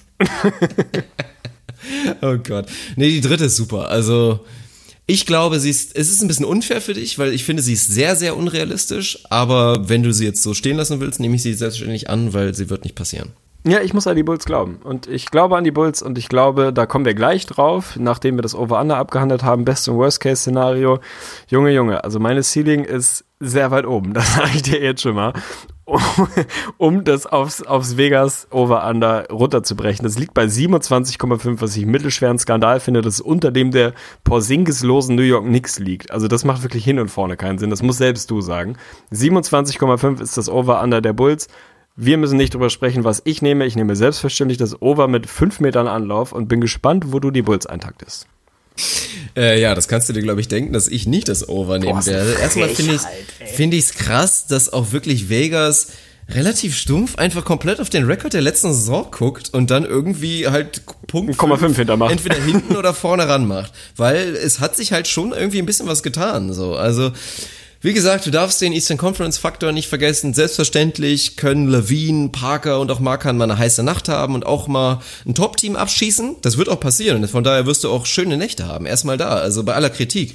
Ich glaube, das wird eine geile Saison. Ohne Scheiß. Also ich, für Oh mich ja. sind die Bulls auch nicht unbedingt nur aus Positivgründen League Pass Team. Also ich werde da auch gerne zugucken, im Gegensatz zur letzten Saison, weil ich sie dieses Jahr wirklich extrem spannend finde. Also nicht nur wegen Wendell Carter Jr., den ich persönlich intensiv verfolgen werde. Wie gesagt, diese zwei bis vier Positionen bei den Bulls ist einfach unfassbar spannend, potenzielles Desaster. Vielleicht überraschen die mich auch total. Ich kriege die ultimative Ohrfeige, aber da bin ich äh, extrem gespannt darauf. Aber ich, ich sehe es nicht kommen, dass sie drüber gehen. Also wir hatten die Knicks bei 24. Ich bin bereit zu sagen, dass die Knicks besser sind und ich einige mich meinetwegen mit dir drauf, dass wir nur minimal unters Under gehen und sagen 27. Aber das ist für mich die Grenze. Ja, dann haben wir zwar jetzt ein Thema, mein Freund. also erstens bin ich gespannt auf die Wette, die du mal anbieten wolltest. Für mich ist bei den Bulls noch, das. Worst-Case-Szenario liegt bei mir schon bei 25 Wins. Also da muss schon viel passieren, dass sie da drunter gehen. Das Ja, Best-Case-Szenario. wobei ich das verstehen kann. Also ich Ey, die, also der Floor ist eigentlich, ey, da ist, selbst wenn der Fit überhaupt Ich nicht würde jetzt nicht so weit funktioniert, gehen zu sagen, ist die holen 19 individuelle. Qualität Ja, ja, einfach klar. so hoch, dass da wirst du genügend Spiele gewinnen. Einfach weil die mal heiß laufen werden. Genau. Die werden halt mit Sicherheit zehnmal heiß laufen in der Saison, wo sie auch nicht fast jedes Team schlagen können, aber sagen wir mal, da können sie zehnmal in der Saison werden die 20 von 30 Teams schlagen können. Das glaube ich Ja. bei den Bulls wirklich. Ja, Und dann dabei. kommen halt noch so 10 Schedule-Wins dazu oder einfach so passiert halt einfach mal aus Glück. Das glaube ich auch. Also deswegen, ich sehe den Floor auch deutlich höher als bei den anderen Teams. Ich sehe den Floor aber halt wirklich viel, viel realistischer als, als ja, die, die Decke. Okay, dann komme ich zu meinem Best-Case-Szenario und ganz ehrlich, ich musste mich lange zwingen, da nicht Playoffs hinzuschreiben. Ey, sehen viele Bulls. Ich war bei, Ja. beim Reddit-Forum, Ja. also bei dem Reddit-Forum der Bulls und die rasten da komplett aus. Ich habe teilweise bis zu 47 Wins gesehen. Als ja, okay. Szenario. Also das finde ich ein bisschen hart. Ich habe dann irgendwann meine Brille wieder abgenommen, mein Jimmy Butler-Trikot wieder in den Schrank gehängt und habe mich ein bisschen wieder an der Realität orientiert. Aber, das meine ich völlig ohne Fanbrille, in einem Best-Case-Szenario nicht, dass ich damit davon ausgehe, dass das eintritt, aber in einem Best-Case-Szenario traue ich den Bulls 37 Wins in diesem Osten zu. Ich kann's aus deiner Perspektive nachvollziehen. Und ich würde mit meinem Best-Case-Szenario, was für mich, wie gesagt, unrealistisch ist, aber es gibt dieses Best-Case-Szenario und ich hätte es wahrscheinlich bei, ja, vielleicht sogar auch bei 36. Also hier steht jetzt keine, keine Zahl, aber ich kann es mir wirklich vorstellen. Also Das ist in sehe ich diesem so. Osten Ich- machbar. Ich würde übrigens auch noch für mich, du hast drei Bold Predictions gemacht, ich mache noch eine zweite Bold Prediction. Meine Bo zweite Bold Prediction lautet, dass die Bulls in den 30 Spielen gegen die Western Conference maximal vier gewinnen werden. Okay, die Wette nehme ich aber sowas von mit Anlauf an. Die werden ja allein diese komischen Lakers schon dreimal aus der Halle schießen oder zweimal. Das Ja, das, äh, die Cavs haben doch auch mal, oder solange es auf TNT ist, und das wird ja wahrscheinlich sein gegen die Lakers, dann gewinnen die Bulls ja immer. Das ist ja scheinbar also zwei Serienlauf Wins gegen die Kings haben wir schon mal drin. Memphis schlagen wir, die Suns schlagen wir, läuft. Also da können wir eine Alles Seitenwette klar. aufmachen. Wir Das müssen uns erstmal auf Es ein gibt auch noch eine Win-Total einigen. Wir müssen uns auf ein Win-Total einigen. Also, Ja, okay, dann kommt's hinten raus. ich würde sie eigentlich wirklich gerne so Richtung 28 pressen. Das wirst du mir nicht zulassen, weil dann macht es auch keinen Sinn. Dann kommt unsere Rechnung nicht hin. Weil wenn sie das drittschlechteste Team sind und die schon Ja, 27 es kommt holen, schon hin. Also die, die, die Vegas Magic Unders- halt nicht irgendwie auf einmal 29 Wins. Oder die Nets. Ja, also das da ist müssen die ja Frage. Schon wir sind ja eher, sind wir, wir sind wahrscheinlich eher pessimistisch als zu optimistisch. Was wir auch, ja, was ich eigentlich positiv sehe, ist, wir könnten jetzt natürlich schon 28. overgehen. 28. Ist in Ordnung. Ich, ich gestehe Ja. dir zu. Ich gestehe dir 28 zu, ja. Okay, dann kannst du jetzt so. deine Wette raushauen. Ja, Sidebet ist selbstverständlich, weil ich mich jetzt äh, mit dir, oder wir haben uns ja noch nicht mal geeinigt, ich habe es quasi einfach forciert, biete ich dir die Wette an, wenn die Bulls nicht tatsächlich unter die schlechtesten drei fallen der Eastern Conference, es geht um eine Kiste Bier, selbstverständlich, die werden wir dann zusammen trinken und einen Livestream machen. Ja, okay. Ist in den Büchern vermerkt auf jeden Ja, Fall. also Kiste Bier on the line, wenn sind die letzten drei fallen, du mir und ansonsten ich dir oder er mir. Hervorragend. Ich dir, er mir, wir uns. Auf jeden Fall nehme ich das. Also nehme ich dankend an, ist ein faires Angebot von deiner Seite und den Kasten kannst du schon mal bestellen. Ich hätte gerne GW. Ein schönes französisches GW. Ach du Scheiße. Okay, ja, ist, ist in Ordnung, aber nur wenn es im Angebot ist. Ne? Müssen wir sonst mal. Obwohl im Ja, Livestream gut. sind ja wieder die Donations an, das geht nicht alleine. Oh Gott. Abbruch. Abbruch. Ey, ja, Finde ich äh, schön, wenn ich auf den Time, Timeslot hier gucke, eine Stunde 53. Gut, dass wir es geschafft haben, nach der Arbeit mal kurz eine Episode aufzunehmen und uns nicht völlig im Kleinen-Klein zu verlieren. Zum Glück nur zwei Stunden. Wenn das so weitergeht, dann brauche ich auf jeden Fall einen neuen Job oder ein neues Leben in den nächsten Wochen. Aber finde ich geil. Hat mir Spaß gemacht. Guter Auftakt. Hat definitiv Spaß gemacht. Es wird halt, ja, es wird nicht leichter, ne? Mit drei Teams pro Episode wird es einfach nicht leichter, da knapp zu bleiben. Es ist aber tatsächlich das Phänomen und ich bestehe da auch absolut zu. Also ich rede viel detailreicher über die schlechten Teams als jetzt über die guten Teams. Also ich finde auch, wenn wir dann am Ende sagen, ja, wir wollen es jetzt nicht spoilern, aber wenn wir am Ende irgendwie über die Rockets reden und über die Warriors, dann ist mir dann auch teilweise einfach zu langweilig. Also natürlich gibt's ja auch interessante Themen, aber ich mag das total, wirklich diese tief im Rebuild und spannenden Scheißteams auseinanderzunehmen. Das macht mir viel mehr Spaß, als jetzt irgendwie um die safen Playoff-Teams, über die Playoff-Teams zu reden. Also von daher macht das nur Sinn. Vielleicht werden wir dann hinten raus noch ein bisschen knapper, aber ich würde sagen, wir binden das ab. Bedanke mich wie immer ja, für eure Aufmerksamkeit. Ich bedanke mich bei Arne Tegen, dass, äh, der das wieder geschafft hat bei seinem extrem harten Work-Schedule, im Gegensatz zu bei mir, das ist halt immer ein bisschen entspannter, das jetzt wieder rein zu squeezen. Ey, hast du gerade gelacht, Alter? Ich hasse Ja. hart. Ja, ich, Willst du mir weiß meinen ich. Hassel Du- absprechen, oder was? Nein, du hast dir doch selber den Hassel abgesprochen. Du hast doch gesagt, im Gegensatz zu dir. Also du hast dich da selber kleiner Ich habe gemacht. gesagt, Du ich bist bin komplett am flexibler, aber nicht, dass ich weniger arbeite. Also, um das, du bist komplett am Grinden. Du musst ja noch irgendwie 90 Videos in den nächsten fünf Tagen raushauen auf YouTube. Da hast du ja, wie gesagt, echt ein schönes Ei gelegt. Da bin ich sehr gespannt. Nein, kriegen wir auf jeden Fall hin. Hat mir großen Spaß gemacht. War ein geiler Auftakt in die Season Previews und ich glaube, das wird wieder, wieder eine legendäre Veranstaltung sein im Gesamtbild. Und da werden wir wieder, in, in einem Jahr werden wir zurückgucken und werden sagen, geil, gut, dass wir die, die Season Previews gemacht haben. Ich weiß jetzt auch irgendwie, wer Antonius Cleveland und Rawl Alkins sind, die da bei den Bulls irgendwo rumlaufen. Das ist einfach immer eine gute Vorbereitung. Finde ich geil. Und nicht zu vergessen, dein neuer Lieblingsspieler Ryan Archidiakono, der Ja, äh, in der nächsten Saison bei den Bulls die Point Guard Position übernehmen wird. Von daher, ja, schöne Geschichte. In der nächsten Episode warten logischerweise Platz 15 bis 12 in der Western Conference auf euch. Und keine Sorge, da wird's definitiv nicht langweilig. Also spätestens ab Platz 14 und 13 wird's hammerhart. Also mir graut's jetzt schon. Ich habe die Entscheidung noch nicht getroffen. Auch auf YouTube habe ich bisher ja nur ein Team angerührt in der Western Conference unter den schlechtesten fünf Teams. Das wird echt heftig. Also von daher werden Arne und ich da hart diskutieren müssen, aber das vertagen wir jetzt einfach mal. Und ja, ich sag tschö. Ja, meine Entscheidung steht schon übrigens für die nächsten drei im Westen. Also da äh, gehen wir Oh, in die das wirst du mir jetzt gleich off-Mic einmal sagen Auf müssen. Da bin ich gespannt. Auf Okay, keinen Fall. Ich okay, muss okay. was essen. Also, Haut vielen rein. Dank für die Aufmerksamkeit. Äh, Shoutout an der Vögli, an Krügo, an dich und an alle. Haut rein, macht's gut, ciao. ASMR, tschüss.